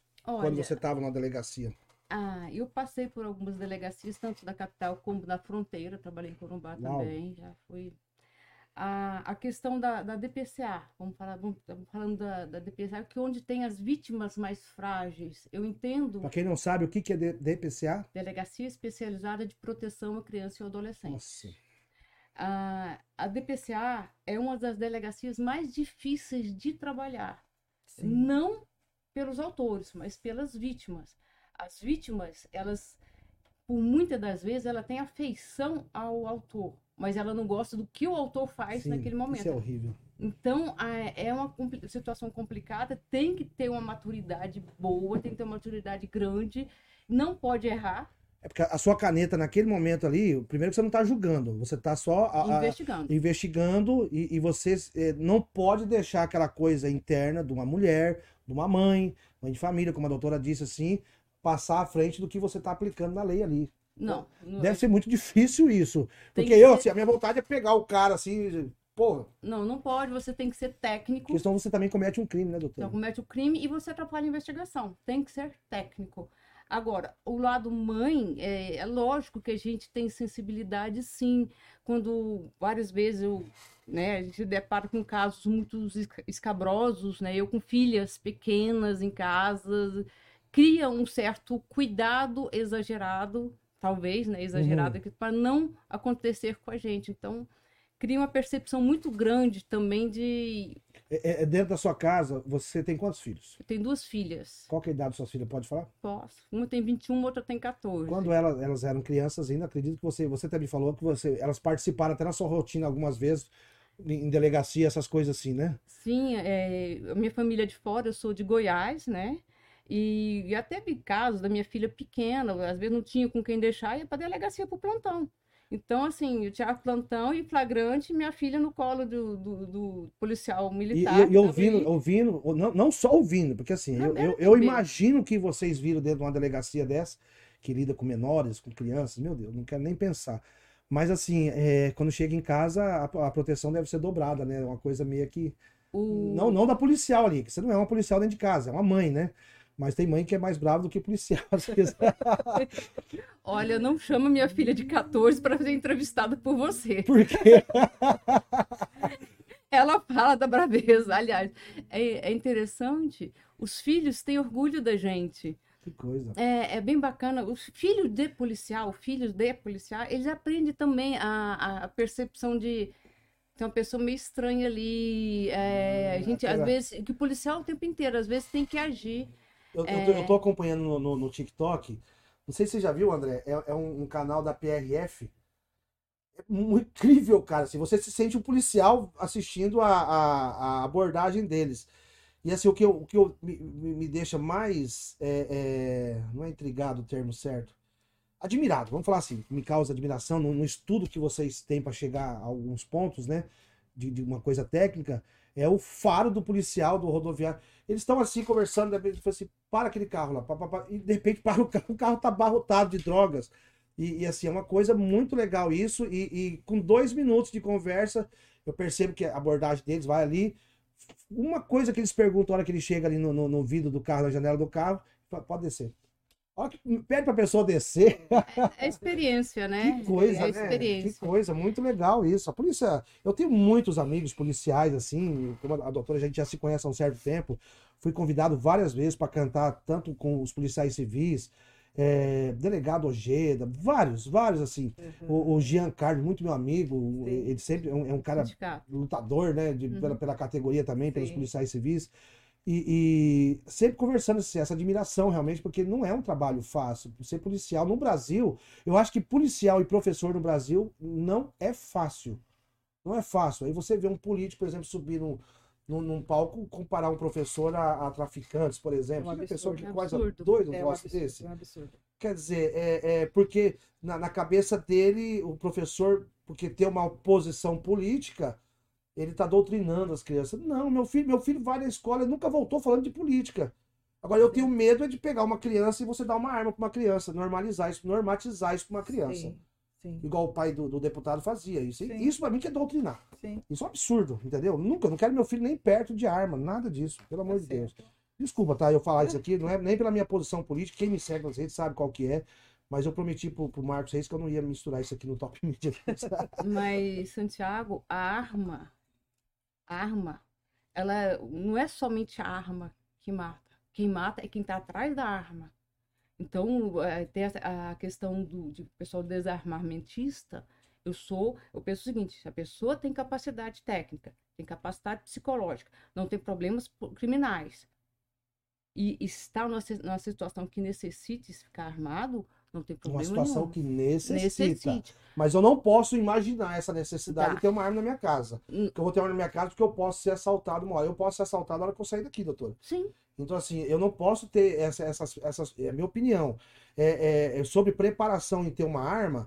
Qual é a categoria mais preparada para ter uma arma? É a polícia. Sim, a polícia é a tem senhora, que ter. é o policial. é- Eles têm que ter. É inerente à função. é, mas assim, e é o país que mais morre policial no mundo. É o Brasil. Quer dizer, é o, ba- é o país que mais se mata policial no mundo é no Brasil. Quer dizer, o lugar, as pessoas que mais estão preparadas a usar armas são os que mais morrem no mundo. Sim, mas assim- as armas que matam policiais normalmente não são armas legalizadas. Sim, sim. né? Estão na, na mão de pessoas que não têm os requisitos necessários para estar armado. É. Né? O critério, então, né? é, o critério, os requisitos. Não, não- não se dá arma na mão de qualquer um. Né? Tem todo um requisito, tem todo um critério. Né? Porque a, a arma mata, a faca mata, o, a, enxada mata, né? mata. Né? Então, a, é, a questão de estar armado ou não, Quem Tem- mata é o assassino. quem mata é quem está atrás da arma. Olha, tem umas pessoas aqui elogiando vocês, eu vou ter que falar, viu? É, é, Marilda do Carmo Rodrigues, Ah, maridinha! maravilhosa. É policial também? É, delegada, um amor de pessoa. Doutora Marildo, quero também conversar com a senhora. A gente quer conversar com, com esses- com essas delegadas, assim, com, como eu já estou conversando com ela, já conversei com a doutora Sidneia. Angélica Fontonari. Fontanari. É policial também? Também, Nossa, se policial, eu soubesse, a gente tinha feito na outra sala lá, né, André? Só com policiais, mulheres, né? Olha só Ela é que legal. querida também. Ingrid É Mota. a filhota. Olha, lindas, tá elogiando a mãe aqui. ó. Lucas Mota, deve ser também, filho também. lindas. É, a Marilda disse que vocês são vitoriosas, realmente, concordo. Doutora Regina, olha só o filho fã da doutora Regina, viu? A doutora Regina é a primeira mulher corregedora geral do estado do Mato Grosso do Sul. Eu, eu não sabia disso, Lucas. super. Puxa vida, quanta honra, hein? A você foi corregedora da, da Polícia Civil, Sim, a sim, primeira mulher. A primeira mulher corregedora. Da vida, hein? Civil. É, Lucas Gross, esse aqui deve ser já. Esse é meu, meu sobrinho. É, show. Angélica, DPCA é uma delegacia mais difícil de se trabalhar. Elas falaram aqui, É a-. Angélica é delegada também? Ela é policial? escrivã, trabalhou É. comigo e minha parceira na questão da sala Lilás. Nós vamos falar sobre o de Lais. O Lucas. Mota, mais que certo, a arma é para a defesa, todos têm direito de se defender. Excelente, doutora Cristiane, será um prazer, com certeza, será um prazer nosso aqui. Ambas da minha turma de 2000, que legal. Marilda falando isso aqui. Doutora, me fala um pouquinho o que, que significa, o que, que é, da onde começou e qual é a sua função na Sala Lilás. Eu, eu já sei, mas o pessoal da casa que está assistindo a gente tem que saber. E eu já posso garantir para eles que é um trabalho incrível. Tá. A Sala Lilás é um projeto da Polícia Civil. Quando eu entrei na. fui lotada na assessoria de gestão de processos e planejamento da Polícia Civil já estava em andamento, Uhum. tá? É, o que acontece? Nas delegacias de cidade do interior que não são regionais e que não e fora da capital, a delegacia de polícia civil ela é, é a clínica geral. Então, a mulher vítima de violência doméstica Uhum. ou a mulher, a criança ou adolescente vítima de violência sexual era, eram atendidos é, como vítimas comuns no meio da, da frieza, que é uma delegacia de polícia. Mas isso, isso não é porque não tinha uma lei específica? Ou Não, a se o lei. delegado quisesse trabalhar com uma lei específica, Não, ou é cultural, por quê? não, essa? porque não tinha local. Ah, Então, ela, ela é atendida como uma vítima comum. Ou seja, eu, eu, eu- vamos, vamos exemplificar. É uma mulher, ela é, ela é uma mulher ou uma criança agredida em casa, Hum. ela vai para uma delegacia registrar a queixa, antes do delegado atender, atender tanto a mulher como a criança, ele fica numa recepção esperando o atendimento. Isso, ficam junto. porque Aí a antes, cidade é pequena, chega uma pessoa vê, outra pessoa vê e, e até o próprio agressor, né? Então, o, o que que acontecia? Antes, não, antes da sala Lilás, não existia um local adequado. Uhum. Então, assim, por vezes estava a vítima de um lado na recepção, estava o autor do outro. Era uma situação muito complicada. Então, qual que é o objetivo da sala Lilás? Além de, de ser uma sala decorada de forma diferente, eu acho que deveria até ter, assim, a sala Lilás seria uma sala de acolhimento. Então, a vítima que chega na delegacia, uma mulher que esteja machucada, ferida, uma criança, ela não fica na recepção. Entendi. Ela vai encaminhada diretamente para a sala Lilás. Essa sala lá fica dentro de uma Dentro- delegacia. é um cartório. Entendi, É um cartório. entendi. Então, a vítima de violência doméstica e de violência sexual já vai encaminhada direto para esse cartório. Ela é diferente, ela tem as cores diferentes, ela tem os móveis diferentes. Já dá ela- uma tranquilidade pra Ela, pessoa. ela, Ela, ela, se sentia amparada ali. ela é uma- um local de tranquilização. Tem um- uma parte que é de brinquedo, brinquedoteca, que se a mulher Nossa, vai isso. acompanhada de criança muito pequena, em vez de ficar preocupada onde que eu vou deixar meu filho, não, o filho está ali brincando, tá? E ela está sendo atendida. Então tem brinquedos, tem uma televisão, mas nos casos graves, de- de, né, nos flagrantes nos casos graves, o que que acontece? A gente, quando a gente implementa a sala Lilás nos municípios, a gente chama os serviços municipais de assistência Uhum. social para junto, a gente chama a prefeitura, chama o prefeito para junto.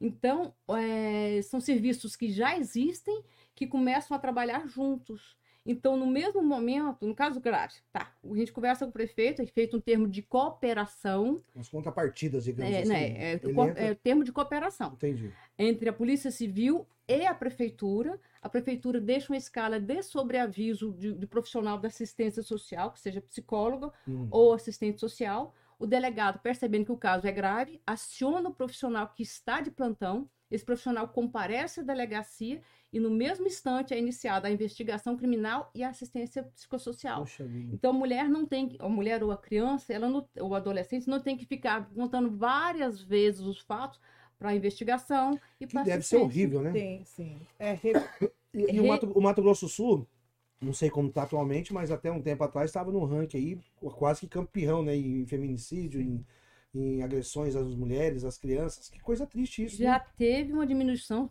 significativa esse ano, e o que é interessante, até vamos falar, o Santiago, muitas das vezes, nos casos de feminicídio, a mulher, a gente chega, né, a equipe da Polícia Civil chega e para fazer o local do crime, né? Uhum. E aí o vizinho, ah, todo mundo sabia que ela apanhava. Ah, todo mundo sabia. É. Gente, tem tantos canais para denunciar, você não precisa chegar lá na delegacia, olha, eu sou o José, eu sou o vizinho da Maria que Aham. apanha do marido. Não, gente, tem Hoje o em dia, com rede 180, social. tem o 100, tem o 190. Vamos denunciar, não vamos esperar ficar virar estatística Aquela, aquela, aquela, é, virar estatística, é isso mesmo. Aquela, aquela cultura da, da mulher apanhar, às vezes, em casa e por, por uma situação. Hã? O dela? Por uma, por uma necessidade material. Houve-se muito casos assim, né, doutora? Ah, existe muita dependência psicológica e a dependência financeira. Mas quando a gente. Vamos voltar à sala Lilás. Quando a gente implementa a sala Lilás, que a assistência social do município está junto com a Polícia Civil ali na investigação, a mulher não tem que sair dali e voltar para perto do agressor. Ela pode ser amparada em abrigo, em hotel. As prefeituras têm sido muito parceiras com relação a isso. Até sair por exemplo, for de- determinada pelo juiz a- as medidas protetivas de afastamento do agressor do lar, de afastamento do agressor e proibição de contato com a vítima. Então, esse primeiro momento do atendimento é muito importante para isso. E a mulher com apoio psicossocial, ela muitas das vezes ela quebra o E ela ciclo cria da uma- violência Isso, ela cria uma força também, né? cria- quebra o ciclo da violência, essa mulher começa a ver a força que ela tem, é, se, se, se cessa a violência dentro de casa, há um efeito importantíssimo na questão de saúde, de questão de educação, questão de trabalho, há uma minimização desses problemas todos. Mas a mulher precisa ser amparada e precisa de uma força e expectativa, coragem. né? Uma... Sim. Eu, eu tive a honra, é, é, isso aí foi mais ou menos no ano. Quem, quem convive comigo, os amigos mais próximos, eu trabalhei muitos anos em salão. Eu comecei a cortar cabelo com, com 13 anos na antiga rodoviária. E passou-se os anos tal, e eu fui me especializando, era masculino, depois feminino, e tive a honra de ter como cliente a doutora Zenóbia. Isso aí mais ou menos co- começou no ano de 1992. Ah, Um ícone. Quando ela estava, assim, em 93 mais ou menos, ela estava no auge, dando entrevista eh, Sim. nacional. E é uma pessoa muito querida, né? Na época, assim, a gente, ela, eu, eu- ela era minha cliente, eu devia ter meus 20 anos. E ela gostava do meu trabalho, mas era uma pessoa muito querida. A gente via aquela. é, é, não tinha essa informação que tem hoje visual da- das redes sociais. E eu atendi ela, mas nem imaginava quem era. Até que eu fiquei sabendo depois, de um certo tempo, quem era a doutora Zenobia, porque, por uma coincidência, eu tive uma namoradinha que era policial, na delegacia da mulher, que era ali na. na- acho que até hoje é uma delegacia, ali perto da antiga rodoviária, perto da Marechal Rondon ali, né? Tem uma delegacia ali, Sim, não tem? depois ela virou a DPCA ali. Mas antes dali, tinha em outro lugar que eu não me lembro, onde que era, antes dali, Era naquela na rua. central. Tinha um outro era- lugar que era era delegacia só da delegacia. mulher, mas não me lembro. Sim. Aí que eu fiquei sabendo quem era aquela pessoa que era minha cliente, que eu nem imaginava. E ela contava histórias incríveis, assim, de, de engraçadas, que a, a- o- o- pra não falar que é trágico, né? Sim. É, a mulher apanhava e ela mandava buscar o cara, a, a lei muito crua naquele momento, certo? As Aham. dificuldades que ela teve naquele momento ali, Sim, né? sim. Chegava, pegava o cara, de repente chamava a mulher e ela conversava. Antes dela autuar o cara, ela conversava com a mulher. Vai acontecer isso aí. A mulher fala, ah, então não, deixa ele pra casa, deixa eu conversar mais um pouquinho com ele. Então, quer dizer, era um troço. É, é- eu acredito que ainda exista isso ainda. Sim. Não só pela necessidade. Porque assim, eu tenho comigo, eu falo, eu tenho, eu tenho uma filha, e eu conversava com a minha filha sobre isso, assim, ó. Eu, eu acredito que o agressor, o cara que tem essa, não sei se é uma doença, uma psicopatia, o que, que pode ser, é, é, ele, ele no, no- primeiro momento, ele não vai chegar e dar um soco na cara da mulher, ou fazer alguma coisa assim. Ele, ele acho que começa com beliscões, com empurrão. Não seria assim ter uma campanha para isso? Não só não da polícia, eu falo do poder público. E ter uma campanha para alertar esses passos que às vezes a pessoa sem, sem perceber ela já tá começando a passar por isso, daqui a pouco o cara tá matando ela. Porque Santiago, o cara não vai chegar e dar um soco nela. Ou, ou- não, ele começa aos poucos, começa beliscando, apertando, e daqui a pouco tá batendo. Santiago, é, inclusive a violência psicológica hoje é crime, tá? No, no código, isso veio depois da Lei Maria da Penha.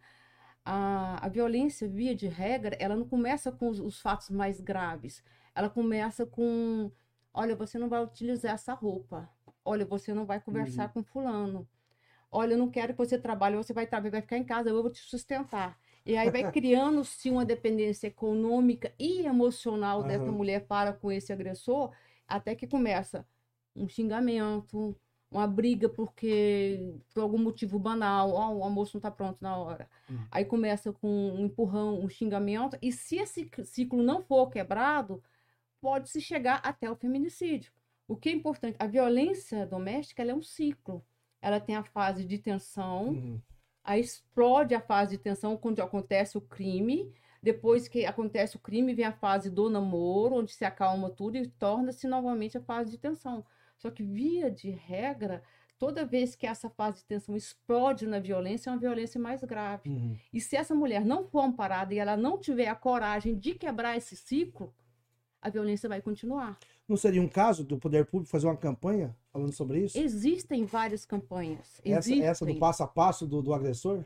Existe, o agressor precisa ser tratado também. Eu, eu acredito nisso. A gente, é, a gente olha a, a questão da mulher vítima. A gente não para a mulher vítima, mas o agressor precisa ter ser tratado também. Porque às vezes a gente consegue quebrar o ciclo dessa violência com essa mulher, Com o tratamento mas esse dele. agressor vai voltar e vai fazer uma outra vítima de Cê- uma Vocês assistiram o. Fantástico ontem, ah, domingo? Não, não cheguei Aquele caso, o, o caso começou com ele batendo numa mulher numa- na academia. Uma mulher que não Ah, era sei. nada dele. Sim, sim. Sei. E assim, foi. Cara, é um monstro, porque foi. Ele, ele, bem de situação, viajado, ele tinha namoradas na Europa, não sei na onde, não sei na onde, e foram aparecendo relatos até de outras, que ele fazia até tatuagem, ele mesmo fazia tatuagem, agora você é proprietário. E assim, é, e elas falavam isso, me chamou a atenção nisso. Que eu- eu- o ciclo, né, ele começou, ele, ele disse que era o cara, era um príncipe. De repente o cara passou a ser um troço Sim. doido e era louco ele, né? Ele bateu naquela mulher na academia, dando soco assim como se fosse um lutador. É a, a certeza da impunidade que ele tinha, né? Que ele acreditava, É. mas ele tá vendo que não é bem Agora assim. ele se enrolou. Eu acho, é que a, bem Glo- acho que a assim. Globo pegou birra dele. Porque assim, tá contando os casos dele, botando. Esse negócio de agressão é um negócio interessante, né? Eu, eu tive uma, uma criação. Como que eu posso explicar? Não que meu pai fosse uma pessoa violenta, não era isso. Mas ele era de uma, de uma religião que eles botavam lá na cabeça dele que ele tinha. A disciplina, para mim, era me bater muito. E eu apanhei muito, assim, era uma coisa doida. Eu, eu magrinho, ele pegava e batia, e depois de bater, eh, eu ia para ir para escola, eu tinha que ir de bermuda para mostrar para os outros que eu tinha sido educado, mediante o que a Bíblia fala. E, e depois de alguma sessão de surras também, assim, ele me sentava e ia falar da Bíblia comigo, que ele tinha me batido por causa disso, por causa daquilo. né? Quer dizer, é um absurdo, né? Sim. Eu, eu não sei, eu, eu não consigo encostar a mão num filho meu. Talvez por isso, por esse, por esse, esse reflexo, essa coisa. Graças a Deus que não, não me deixou, não. Eu não, não sou um cara violento, principalmente com mulheres, com crianças. Mas existem histórias também de relatos que vem uma coisa de casa, né, doutora? Você já pegou algum caso assim? Sim, muito. De você, de você não, não, não que você deixou de aplicar a lei. Porque ah, eh, existe um ser humano por trás de uma delegada. De Uhum. você sentir dó daquela, daquele, vamos dizer assim, daquele bandido naquele momento assim, pelo histórico dele, por ele ter chegado àquele ponto. Acontece isso também. Normalmente tem o histórico, né? Quem pratica violência foi vítima de violência quando era criança. Então eles vão repetindo essa, essa história de violência, esse histórico de violência. E é, é, é, era esse trabalho, nesse ponto que a Uhum. gente precisa trabalhar bastante, né? Para falou, desconstruir, né? Essa desconstrução dessas, dessa, dessa questão aí, dessa cultura, né? Essa cultura de violência, essa cultura que precisa bater numa criança, que precisa, que é necessário isso, né, para que a criança seja educada, e não é só para bater a criança, ainda tinha que mostrar para os vizinhos como era o teu caso, né? Ainda expõe, né? Ou seja, eu tenho que expor, eu tenho que mostrar para todo mundo que eu estou educando meu filho, É, né? na Bíblia. É, na Bíblia, porque a Bíblia fala É. em alguma Mas coisa a lá Bíblia também naquele manda momento. apedrejar de vez em quando. assim. Então tem essa, essa, essa questão aí, como a Cristiane falou, a, a, a- e você fala do poder público, tem a delegacia que faz esse papel, Aham. esse papel extremamente importante. Quando você falou da doutora Zenobia, eu, lembro, eu lembrei de como que era lá no início. Gente, era uma sala de atendimento, ela foi a primeira Chegou delegada. trabalhar com ela? Sim, sim. Sério? Ela, onde anda a doutora Zenobia aqui? Eu, eu parei de cortar cabelo. eu ah, ela tá nunca na cidade, ela tá Eu- bem. uma vez eu encontrei com ela no shopping Ela- e não mudou nada, assim. Nada, nada, Cabelinho vermelho que eu pa- passava, entendeu? Ainda frequenta a associação de delegado, Hum, teve lá me visitando, inclusive, foi muito legal. Fizemos uma entrevista com ela quando eu estava lá. Eu Foi quero muito trazer ela aqui, depois você me consegue contar Foi. dela. Porque ela, poxa, ela foi uma... Sim, é, Brasil, né? Ela É, foi a primeira do Brasil. a Ela é. primeira, exatamente. A primeira delegada da mulher do Brasil. E ela chegou botando quente que nem tinha medo E dela. tinha, isso daí era na- em Campo Grande, era histórico. Eu, ó, todo Histórico. mundo tinha medo da doutora Zenobia. Eu, eu, eu lembro assim que brincava, é, é, aquela idade, 20, 20 e poucos anos, e eu, e depois que eu fiquei sabendo que ela era minha cliente, eu mantinha a descrição, a descrição que existe dentro de um salão, né?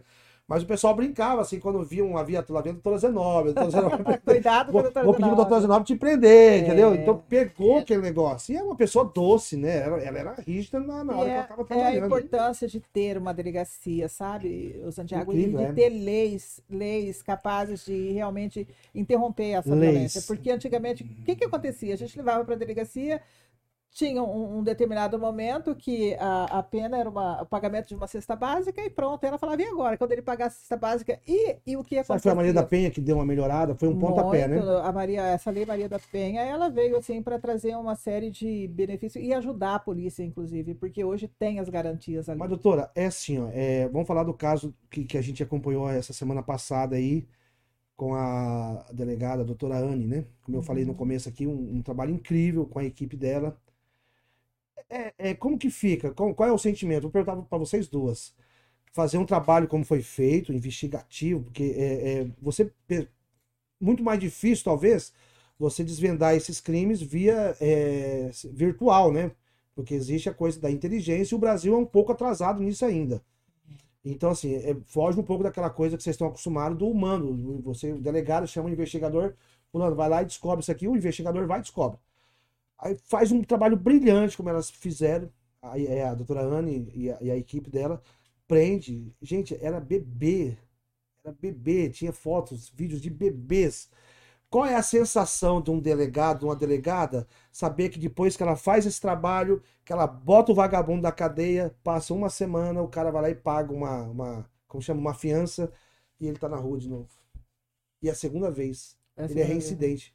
Da outra vez ele pagou 8 mil. Agora, como forma de penalizar um pouco ele, assim, não, dessa vez vai ficar mais caro. Vai pagar 12. E ele pagou 12, ele saiu, ele tá na rua. Ah, Ele tá na rua e meu filho também tá na rua. Meu filho tá lá em casa, de 12 anos.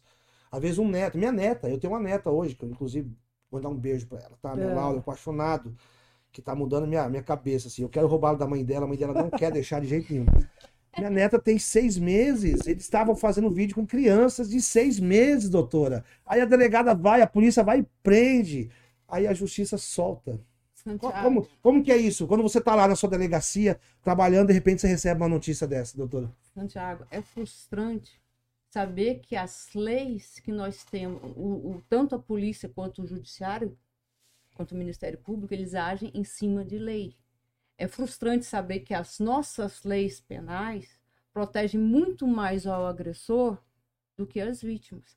Enquanto não tiverem políticos hum, coerentes, que pensem em qual o motivo que eles estão lá, para legislar em prol É bom, é bom registrar. Só, desculpa cortar a senhora, mas é bom registrar o seguinte, gente.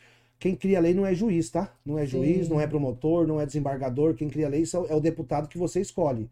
Então, como ela tá falando aqui, ó, não é culpa do juiz. O juiz está aplicando uma lei que o deputado federal que você votou, que tá mexendo, ele que pode mudar isso. Agora tá tendo a reforma tributária no Brasil. Eu acho que é atrasada essa reforma, que vai melhorar bastante. Mas cadê a reforma é, do judiciário também, né? Pode concluir, doutor. Então, é, a questão é a legislação. É, muitas vezes a gente tem o, a central nossa, né, o nosso delegacia de, de pronto atendimento, as nossas DEPACs, muitas vezes o, o- um- vamos falar, mudar um pouquinho para o furto, tá? Um ladrão que furta. Até teve casos que na mesma semana o mesmo ladrão foi preso três vezes e foi solto na audiência de custódia. Então não é a questão ah, da polícia, do judiciário, do Ministério Público. São a leis. lição que as nossas leis dá dão brecha para isso. É frustrante você pegar um pedófilo que vai voltar em tese, ele vai Ele voltar continua pedófilo. Ele continua pedófilo. Ele não deixou de ser pedófilo. Ele praticou uma vez, ele foi preso, ele foi solto, É. ele praticou de novo, ele foi solto. Qual a chance dele praticar a terceira vez? É grande. Então, a, a brecha está. No caso deles, deve ser total, porque é, são duas vertentes aí, né? Desse vagabundo aí, que tava, era funcionário público, comissionado. Ele é por dinheiro, porque era uma rede que eles comercializavam os vídeos, e, e pelo, pelo desejo também, pela loucura de, de sentir eh, desejo sexual por um bebê. O, o, o Santiago não fala que é louco, não. Louco é quem sai por aí rasgando dinheiro, louco é quem sai dando tiro na lua, jogando pedra na lua. Não, louco não é. Não é louco. Não, não é louco, não. A gente tem que parar com essa, com essa ideia de que o pedófilo é louco. Não, o pedófilo é um criminoso. Criminoso. É um criminoso. Ele não é louco, ele sabe que o que ele está fazendo é errado. Até porque se ele fosse louco, e- e- porque é um criminoso que pode ter um problema, mas não é louco. Porque se ele fosse louco, ele não faria escondido da polícia. né? Ele não faria escondido. Ele tem a noção. Ele tem a noção do que ele está Ele tá fazendo. noção que Ele ele tem tá noção fazendo. que é errado, ele tem noção do, de, que, que corre o risco de ser preso É. e não sai por aí rasgando dinheiro nem dando Não. pedra na lua. Não é louco. Ele é um criminoso. Exatamente. Que bárbaro. É importante também ressaltar, Santiago, que mesmo pagando a fiança, ele continua respondendo. Sim. Ou seja, é, o, o que eu, eu é, acho assim que deveria ser o encurtamento aí entre pagar a fiança e, e o julgamento. Então, doutora, mas Então, uma, uma ele pessoa que tem condições de fiança. pagar 12 mil de fianças, de fiança, ele tem condições também de fugir aqui do, do estado, Aí sim, tem é, é- de. é- esse é o risco que o Estado corre, É. né? No momento em que recebe essa fiança e coloca essa pessoa em liberdade para responder em Não tinha que liberdade. meter uma tornozeleira nele, né? Exatamente. Mas eu acredito que vai pagar por esse crime. Eh, Você perguntou qual é a nossa sensação. A sensação é que a gente, nós fizemos um trabalho bem feito, né? ou seja, nós colhemos as provas Uhum. necessárias, a gente interrompeu aquele crime naquele momento, né? Ou seja, pelo menos, Gostei disso, né? interrompeu crime. Interrompemos a, a, a prática daquele Uhum. crime. O nome dele já está aí. Eu acredito que vai pensar duas vezes antes de fazer, nesse caso. Ou seja, André, dá pra colocar a imagem dele? Porque saiu até no top, dá pra colocar a cara do vagabundo aí? Do, do funcionário público? Se você... Eu queria que você tentasse colocar pra, pra mostrar bem a cara dele, porque às vezes tem pessoas que não viram e a pessoa ainda acaba convivendo com essa pessoa. uhum, A pessoa coloca um ser desse dentro da sua casa. Não é? Não tem isso, porque a gente só conhece de- depois que acontece o Ah, não é? existe muito ah, o que a gente percebe hoje, principalmente, existe um- uma, uma questão que eu acho interessante ressaltar aqui. As mulheres, elas têm um. ah, Talvez por falta de orientação, por falta de apoio, tá? Existe uma grande, uma troca muito grande que as mulheres têm, mulheres que têm filhos, troca de parceiros. Uhum. É, parece que os relacionamentos estão muito, muito volúveis, né? é. E aí você coloca.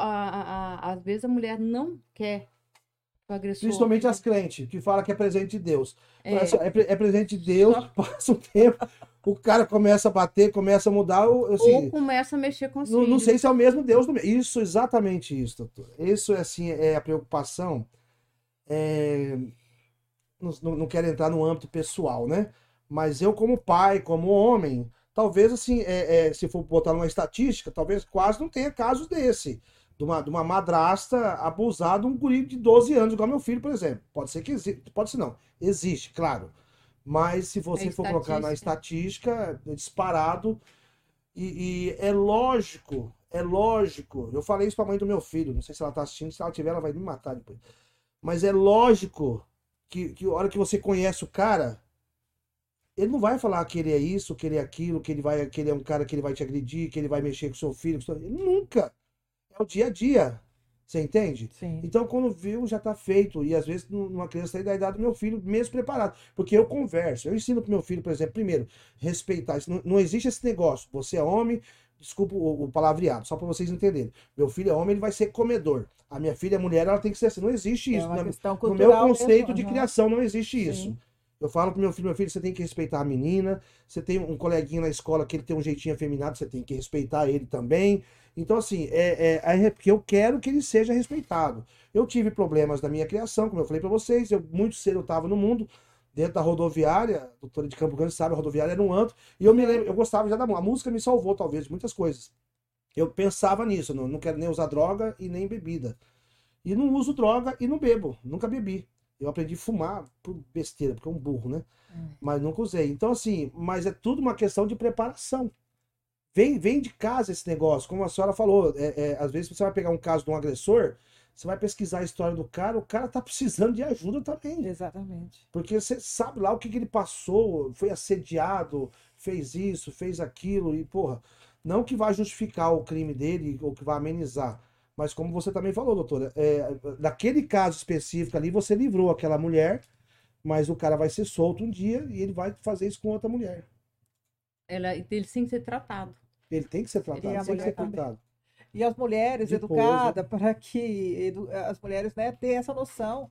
Ou seja, conhecer melhor o seu parceiro, né? É, Poxa, você tem que- tempo, namora, conversa, para não se arrepender depois, conhece o cara. Aquilo que a gente estava conversando, se cure antes de entrar no novo relacionamento, Isso. porque às vezes naquele momento de carência, de carência acaba é, encontrando alguma pessoa ali, acolhe e vai Exatamente, se apaixona, quando vê tá encantado, não sabe quem é, já está colocando a pessoa dentro de E casa. depois se arrepende, o, o cara nunca vai falar que ele é um, psicopata, que ele é um. Não, ó, eu sou um cara que de vez em quando eu vou bater em você, tá?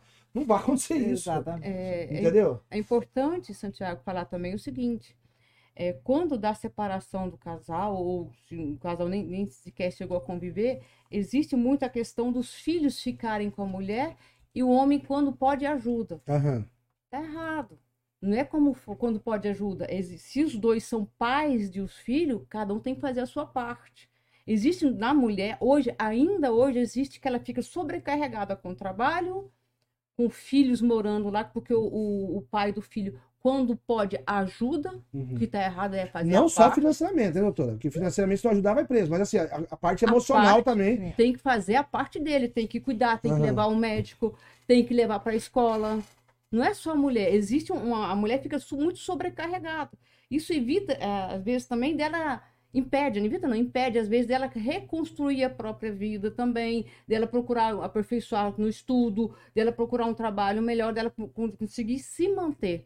Então, é importante que, que os pais tenham a consciência de fazer a parte. Eu chego. Não eu, eu tô com ajudar. dois filhos morando comigo, né? O Pietro de 12 e o, e o Guilherme de 17. Aí chega cedo e fala assim: ó, vocês vão pra cada mãe de seis, eu preciso de folga. Me Porque- deixa um pouquinho, né? Porque realmente é, é, é um trabalho, principalmente o Pietro, tem 12 anos, é um trabalho constante. Então, assim, é, é- talvez a gente, um perfil diferente, por ser homem, você leva a coisa de uma forma mais leve. Apesar de eu, ele deve estar me assistindo, ele, fica, ele fala que eu sou mais chato que a mãe dele. Que eu sou muito chato com organização, com casa, limpeza, essas coisas. Se deixar, vira um tendel, né? Mas eu concordo com você, realmente. Tem que ter esse. Até para você estar observando. Se a mãe tá, tá, tá, tá em outro relacionamento, não precisa você estar indo na casa da pessoa, mas o, o, o cidadão lá tá sabendo, ó, o pai do guri tá sempre por perto aqui. Sim, tá fazendo a parte dele. É, entendeu? Então, assim, se for, o cara for alguma coisa assim, vai, vai dar uma recuada. É, eu quero fazer só mais uma pergunta, que a gente tá quase na hora de encerrar. É, eu perguntei pra doutora Sidneia isso aqui uma vez, perguntei pra doutora Cíntia, que é um- não é policial, mas ela é, é- vive também num ambiente, talvez com a grande maioria por homens, que ela é médica anestesio... Como que fala? André? Anestesista, né? E como que é esse ambiente? Vocês tiveram problemas com isso? A polícia é um ambiente machista? Os policiais ainda são? Quando você foi delegada, os seus policiais, como que era isso, doutora? Olha, eh, no trato do dia a dia entre policial e delegada, a gente não percebia. Não, não tinha, não tinha esse problema. Eu acredito que já porque vinha da academia aquela questão da, da, da disciplina, do, do trato, de saber que é um, um ambiente onde, onde predomina a hierarquia e disciplina, né? Então, assim, uma ordem que a gente dava, ou em relação ao delegado e investigador, eu nunca notei, eu não, achei, eu não, não Uhum. percebi, não sofri, não via, não tinha. Isso tinha muito respeito entre, muito coleguismo ali Uhum. entre a gente que trabalhava em, em- em- em equipe. Eu vejo o machismo, mas o machismo que a gente percebe na rua. Que a o, o- o É o mesmo. machismo que a gente percebe em, em- em todas as áreas. Ou seja, as piadinhas em relação à mulher, o trato, falar em relação a isso. Mas isso não na polícia. Isso Geral.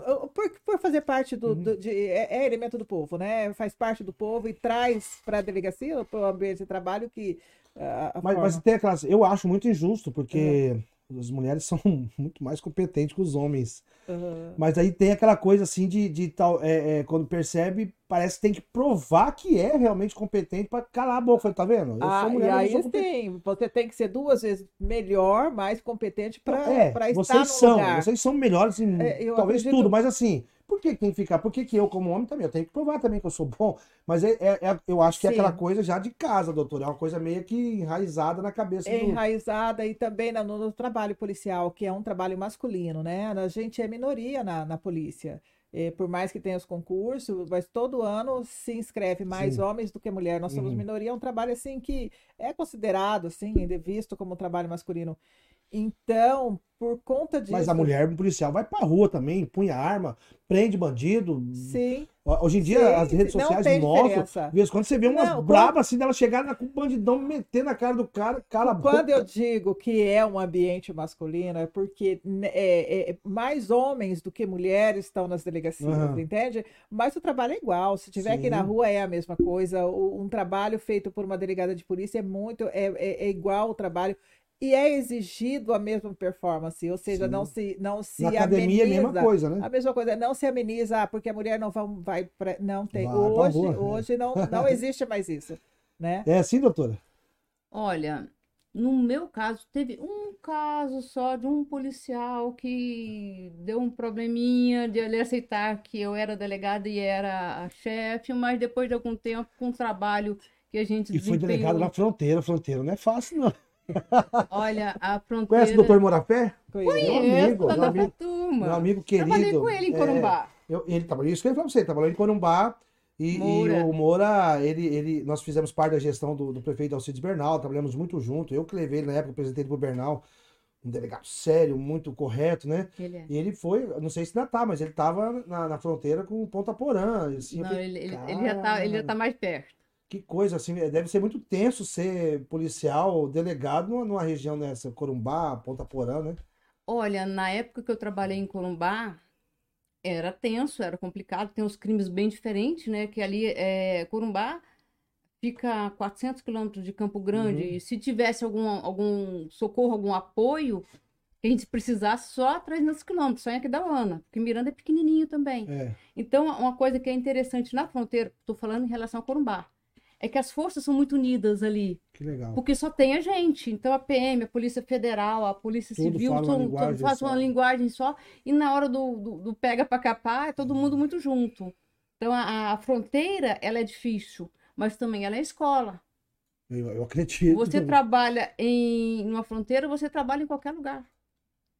Porque quando você prende, um, um- principalmente no crime organizado, né? Você vai, e atinge a raiz do negócio, já com a prisão do cara já vem milhões de ameaças, né? Já, já teve caso de, de- da da gente estar conduzindo o, o preso para a delegacia, de depois de a gente ter um- uma informação de que ia ter resgate, ele sobe com ele pro presídio, depois a gente Deus, conversa. Eu, eu, tava, eu fui cantar uma vez em, em Corumbá, aí mandar um beijo, inclusive, pra ela, grande, minha amiga, Odila, pesqueira da Odila.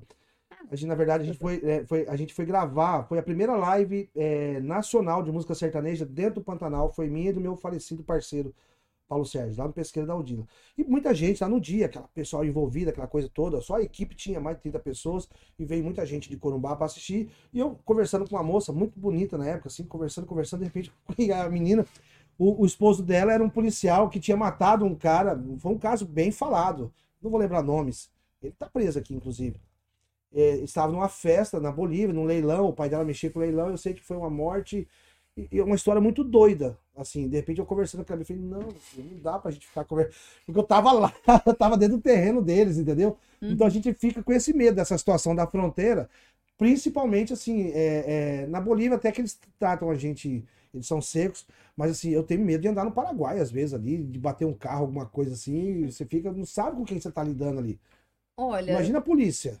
Com relação ao Paraguai, não posso falar porque eu não trabalhei na fronteira com o Paraguai, mas com relação à Bolívia, na época que trabalhamos lá, a gente tinha um relacionamento muito bom com a polícia boliviana, a Polícia Nacional Boliviana. Assim, Inclusive, a Polícia Civil já eh, prestou cursos de identificação veicular, peritos nossos, para os policiais eh, bolivianos. A gente tinha um, um trabalho bem bacana na época, era muito integrado. Uma vez eu tava é, é, na Bolívia, lá tinha aquele negócio, você abastecer o carro ali, né? E chegou um, um, um Uno preto, me chamou a atenção que era igual um carro da minha irmã. E o- cara pediu pra me esperar e foi atender o fulano. Aí no que ele voltou, e eu percebi que o carro era roubado, né? O, o que chegou lá. Aí ele abastecendo meu carro, eu fui perguntar, eu falei, cara, você não se sente mal, assim, de comprar um carro roubado? Ele falou, por quê, irmão? Ele falou, aqui não é crime que eu tô fazendo.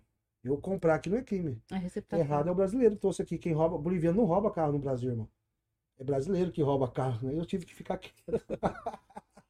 Doutora, você, pra gente encerrar aqui, eh, me fala essa novidade. Doutora Márcia Regina, empresária? Empresária em qual ramo? A gente, eu comecei no ramo de imobiliária. Ah, é, tenho uma sócia lá em Curitiba, a Juliane. uau, lá em Curitiba, imobiliária? É, é, Em Curitiba. A Juliane era daqui, a gente se conheceu aqui, ela se mudou para Curitiba, começou a trabalhar nesse ramo lá.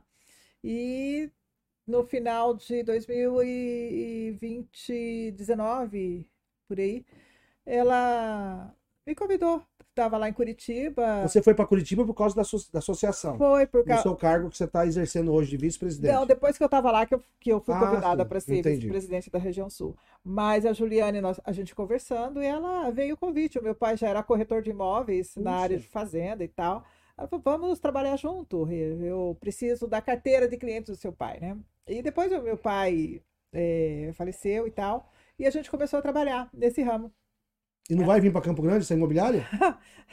Por enquanto tá bom lá em Curitiba. Doutora, Mas, Mas é muito legal. E o ramo imobiliário é um dos ramos que mais cresce, né? Não E- para imobiliária. E junto com a imobiliária veio o convite da gente trabalhar com fertilizantes. Olha, É, lá ure- também. é, lá, ureia e, e- e formulados fertilizantes. Então nós abrimos a segunda empresa, que é a CR Fértil. E a gente, Fertilizante, o, cliente de uma empresa dessa fertilizante é, o- é o, é o, é o agricultor, agricultor, o eles plantador de soja, de milho. lavoureiro, exatamente, Entendi, o pessoal entendi. do agro. E a gente está com, a- com a nossa empresa, a gente trabalha direto com uma importadora, a Alten Trade, e, e é o que facilita, facilita nessa questão de, de preço, nessa questão de pôr o produtor, o lavoureiro Uhum. produtor, o, o produtor rural, direto com o importador. Entendi. E nisso a gente economiza aí uma cadeia enorme e os valores são bem, bem mais acessíveis É para um, pessoa você está fazendo um meio de campo do, do, do, do- do agricultor pro, pro- cortando um caminho aí, Entendi. né? Já coloca o agricultor direto com a trade, direto com o importador. Viu? Como tá chique tudo, né? Tá, minha amiga. E você, doutora, você hoje está exercendo é, é, é, uma assessoria que está prestando esse trabalho. É, quantas, quantas salas lilás já tem no Mato Grosso do Sul? Nós temos 29. Em agosto agora a gente deve inaugurar mais quatro e a gente está fazendo um trabalho, eu acho Vai que regionalizar ou vai a ideia é em todos os municípios? a ideia é de todos os municípios. Eu acho, eu acredito aí que não vai demorar muito a gente contemplar Puxa, a sala Lilás em todas as cidades do interior do estado. Que maravilha. Porque é importante, não é porque uma vítima é de uma cidade pequena que ela não tem que ter um atendimento adequado, num local Não. adequado. Então a gente está trabalhando para isso, estamos priorizando o, a questão de número absoluto de ocorrência, né? Porque a gente para atender mais, mais mulheres, mais vítimas, mas a, a ideia é em todo o estado, em todas as delegacias dos municípios do estado, onde não tenha nem delegacia de atendimento à mulher e nem a nossa Casa da Mulher Puxa Brasileira. Parabéns, assim, vocês como policiais representando agora aqui a Polícia Civil. É uma ideia da polícia, como você da disse, Polícia né? Civil. Parabéns, parabéns também ao governo do estado, que é, é uma ideia da Polícia Civil do Mato Grosso do Sul? Ou, ou- Mato Grosso do Sul.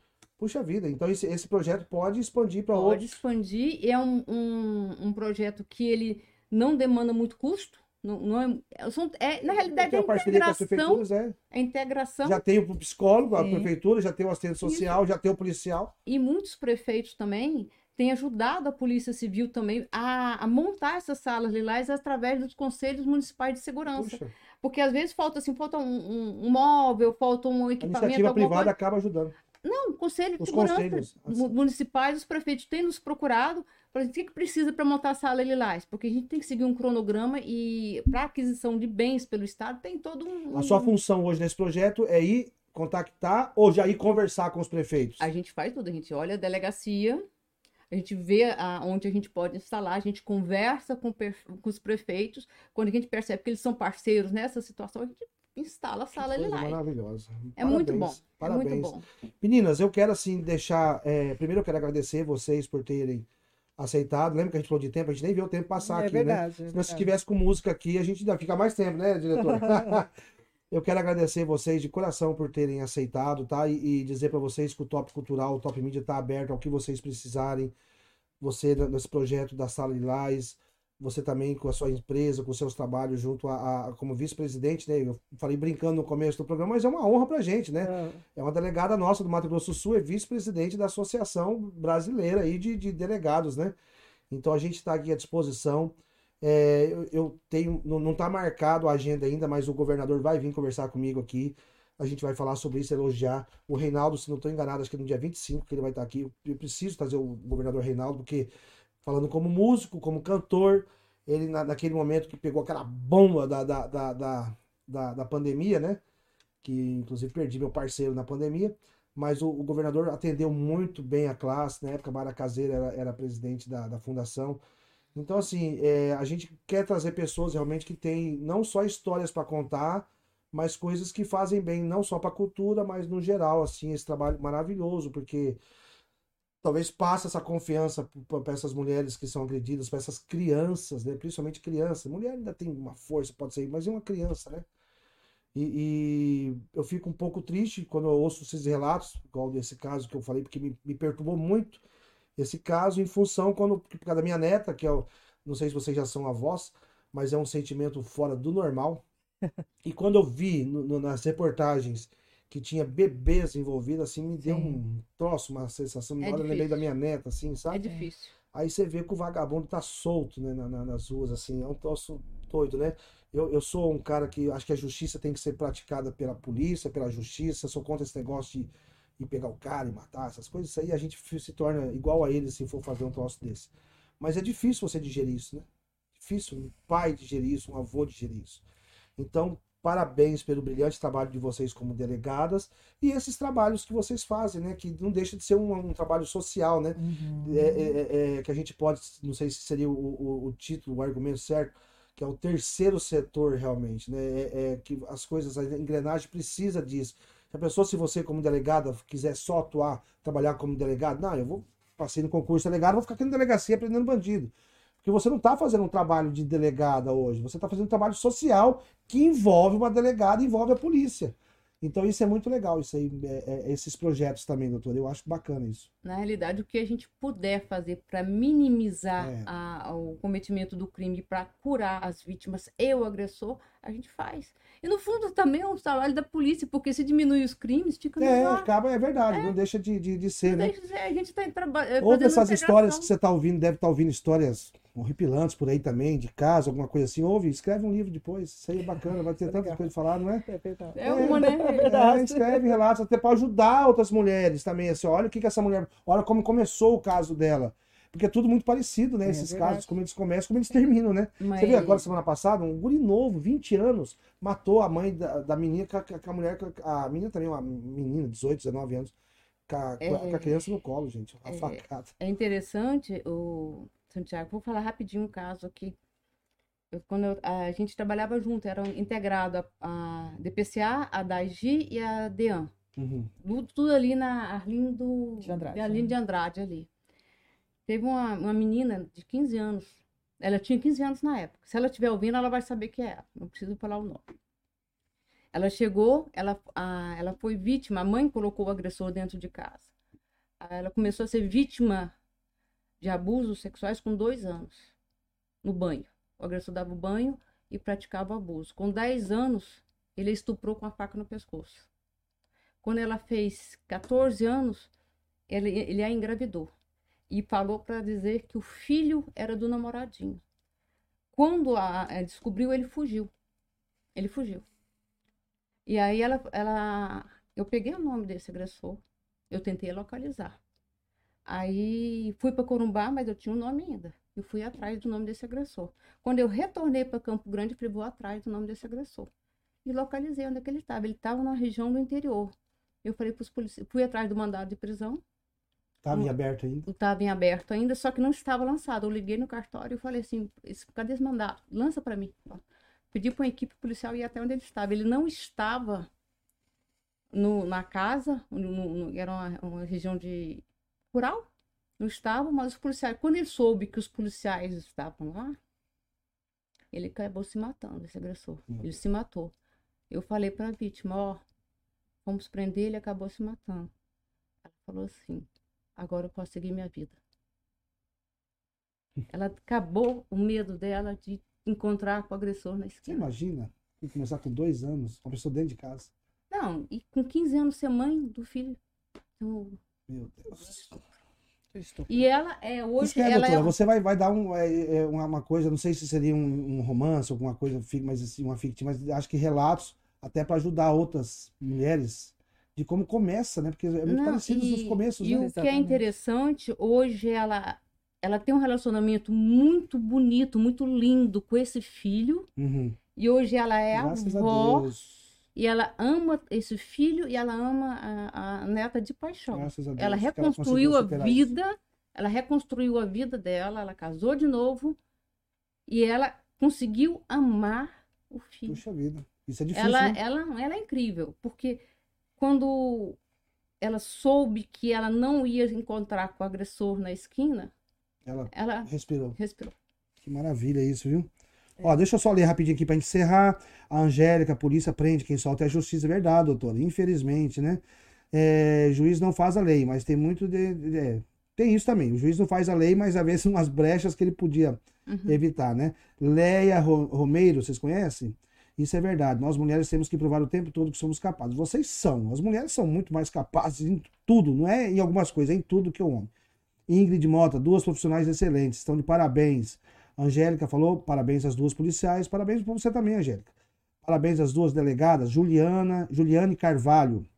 Nick Munaro, chama o Vertigo, Banda X. Vão chamar, cara. Me deixa, deixa no meu, no meu, no meu privado aí, ô, ô Nick, o, o, o seu WhatsApp. Vamos chamar. Já trouxe aqui, já trouxe aqui o, o bando do velho Jack. Eu sou cantor sertanejo, mas a gente tem que trazer todo tipo de cultura aqui, viu? Meninas, obrigado. Que Deus abençoe o trabalho, a vida de vocês, Amém. tá? E, e, como eu disse, estamos abertos. É, foi muito bom mesmo conversar com vocês. Ouvir essas histórias assim. Você finalizou lacrando com uma história de, de total superação que não é normal. Sim. Não sei quem é a pessoa, mas se a senhora um dia encontrá-la, Deus parabéns para ela, porque ela conseguiu não enxergar uma situação no filho dela, que não, Não. tem culpa de nada. Exatamente. Ela, ela, ela conseguiu enxergar, Que grandeza ela conseguiu humano, né? é, amar. Ela ama esse Puxa filho. Ela ama esse filho. É entender que ali metade é dela, né? É, não Não é tem aquela- jeito, né? Não tem jeito, é. E quem menos tem culpa é a criança, né? Nenhuma, Exatamente. nenhuma.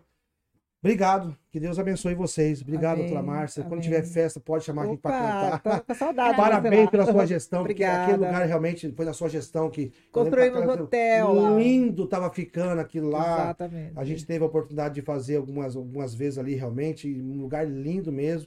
Pode chamar também, quando tiver algum evento para as mulheres, alguma coisa tiver que fazer para arrecadar qualquer coisa, eu estou me botando à disposição para a gente cantar. Obrigada. Tá? Porque a gente não pode se negar a participar desses projetos assim sociais, porque tá ajudando alguém. Que ajude. Exatamente. Eu, eu aprendi na minha religião, doutora, que você ajude uma pessoa, mas você está ajudando. Não precisa você ajudar em quantidade. Faça com qualidade. Pratique a caridade. É, com certeza. Assim, quem é espírita, a senhora sabe como que, Isso. o que, que você aprende ali. Sim. Pessoal que está acompanhando a gente aqui mais uma vez, muito obrigado. Diretor, muito obrigado, tá? Hoje o, o programa é 24, né? Tem nem um trocadilho, pelo amor de Deus, porque nós estamos com duas delegadas aqui e isso agora é crime, tá, cara? Favor. Vocês que estiveram com a gente até agora aqui, muito obrigado. Semana que vem temos de novo aqui o nosso Top Cultural, falando sobre cultura, sobre assuntos que a gente gosta de conversar e levar até vocês. Que Deus abençoe a semana de vocês aí. Obrigado, tá? Está no ar o Top Cultural com Santiago e convidados. Fala aí, Santiago.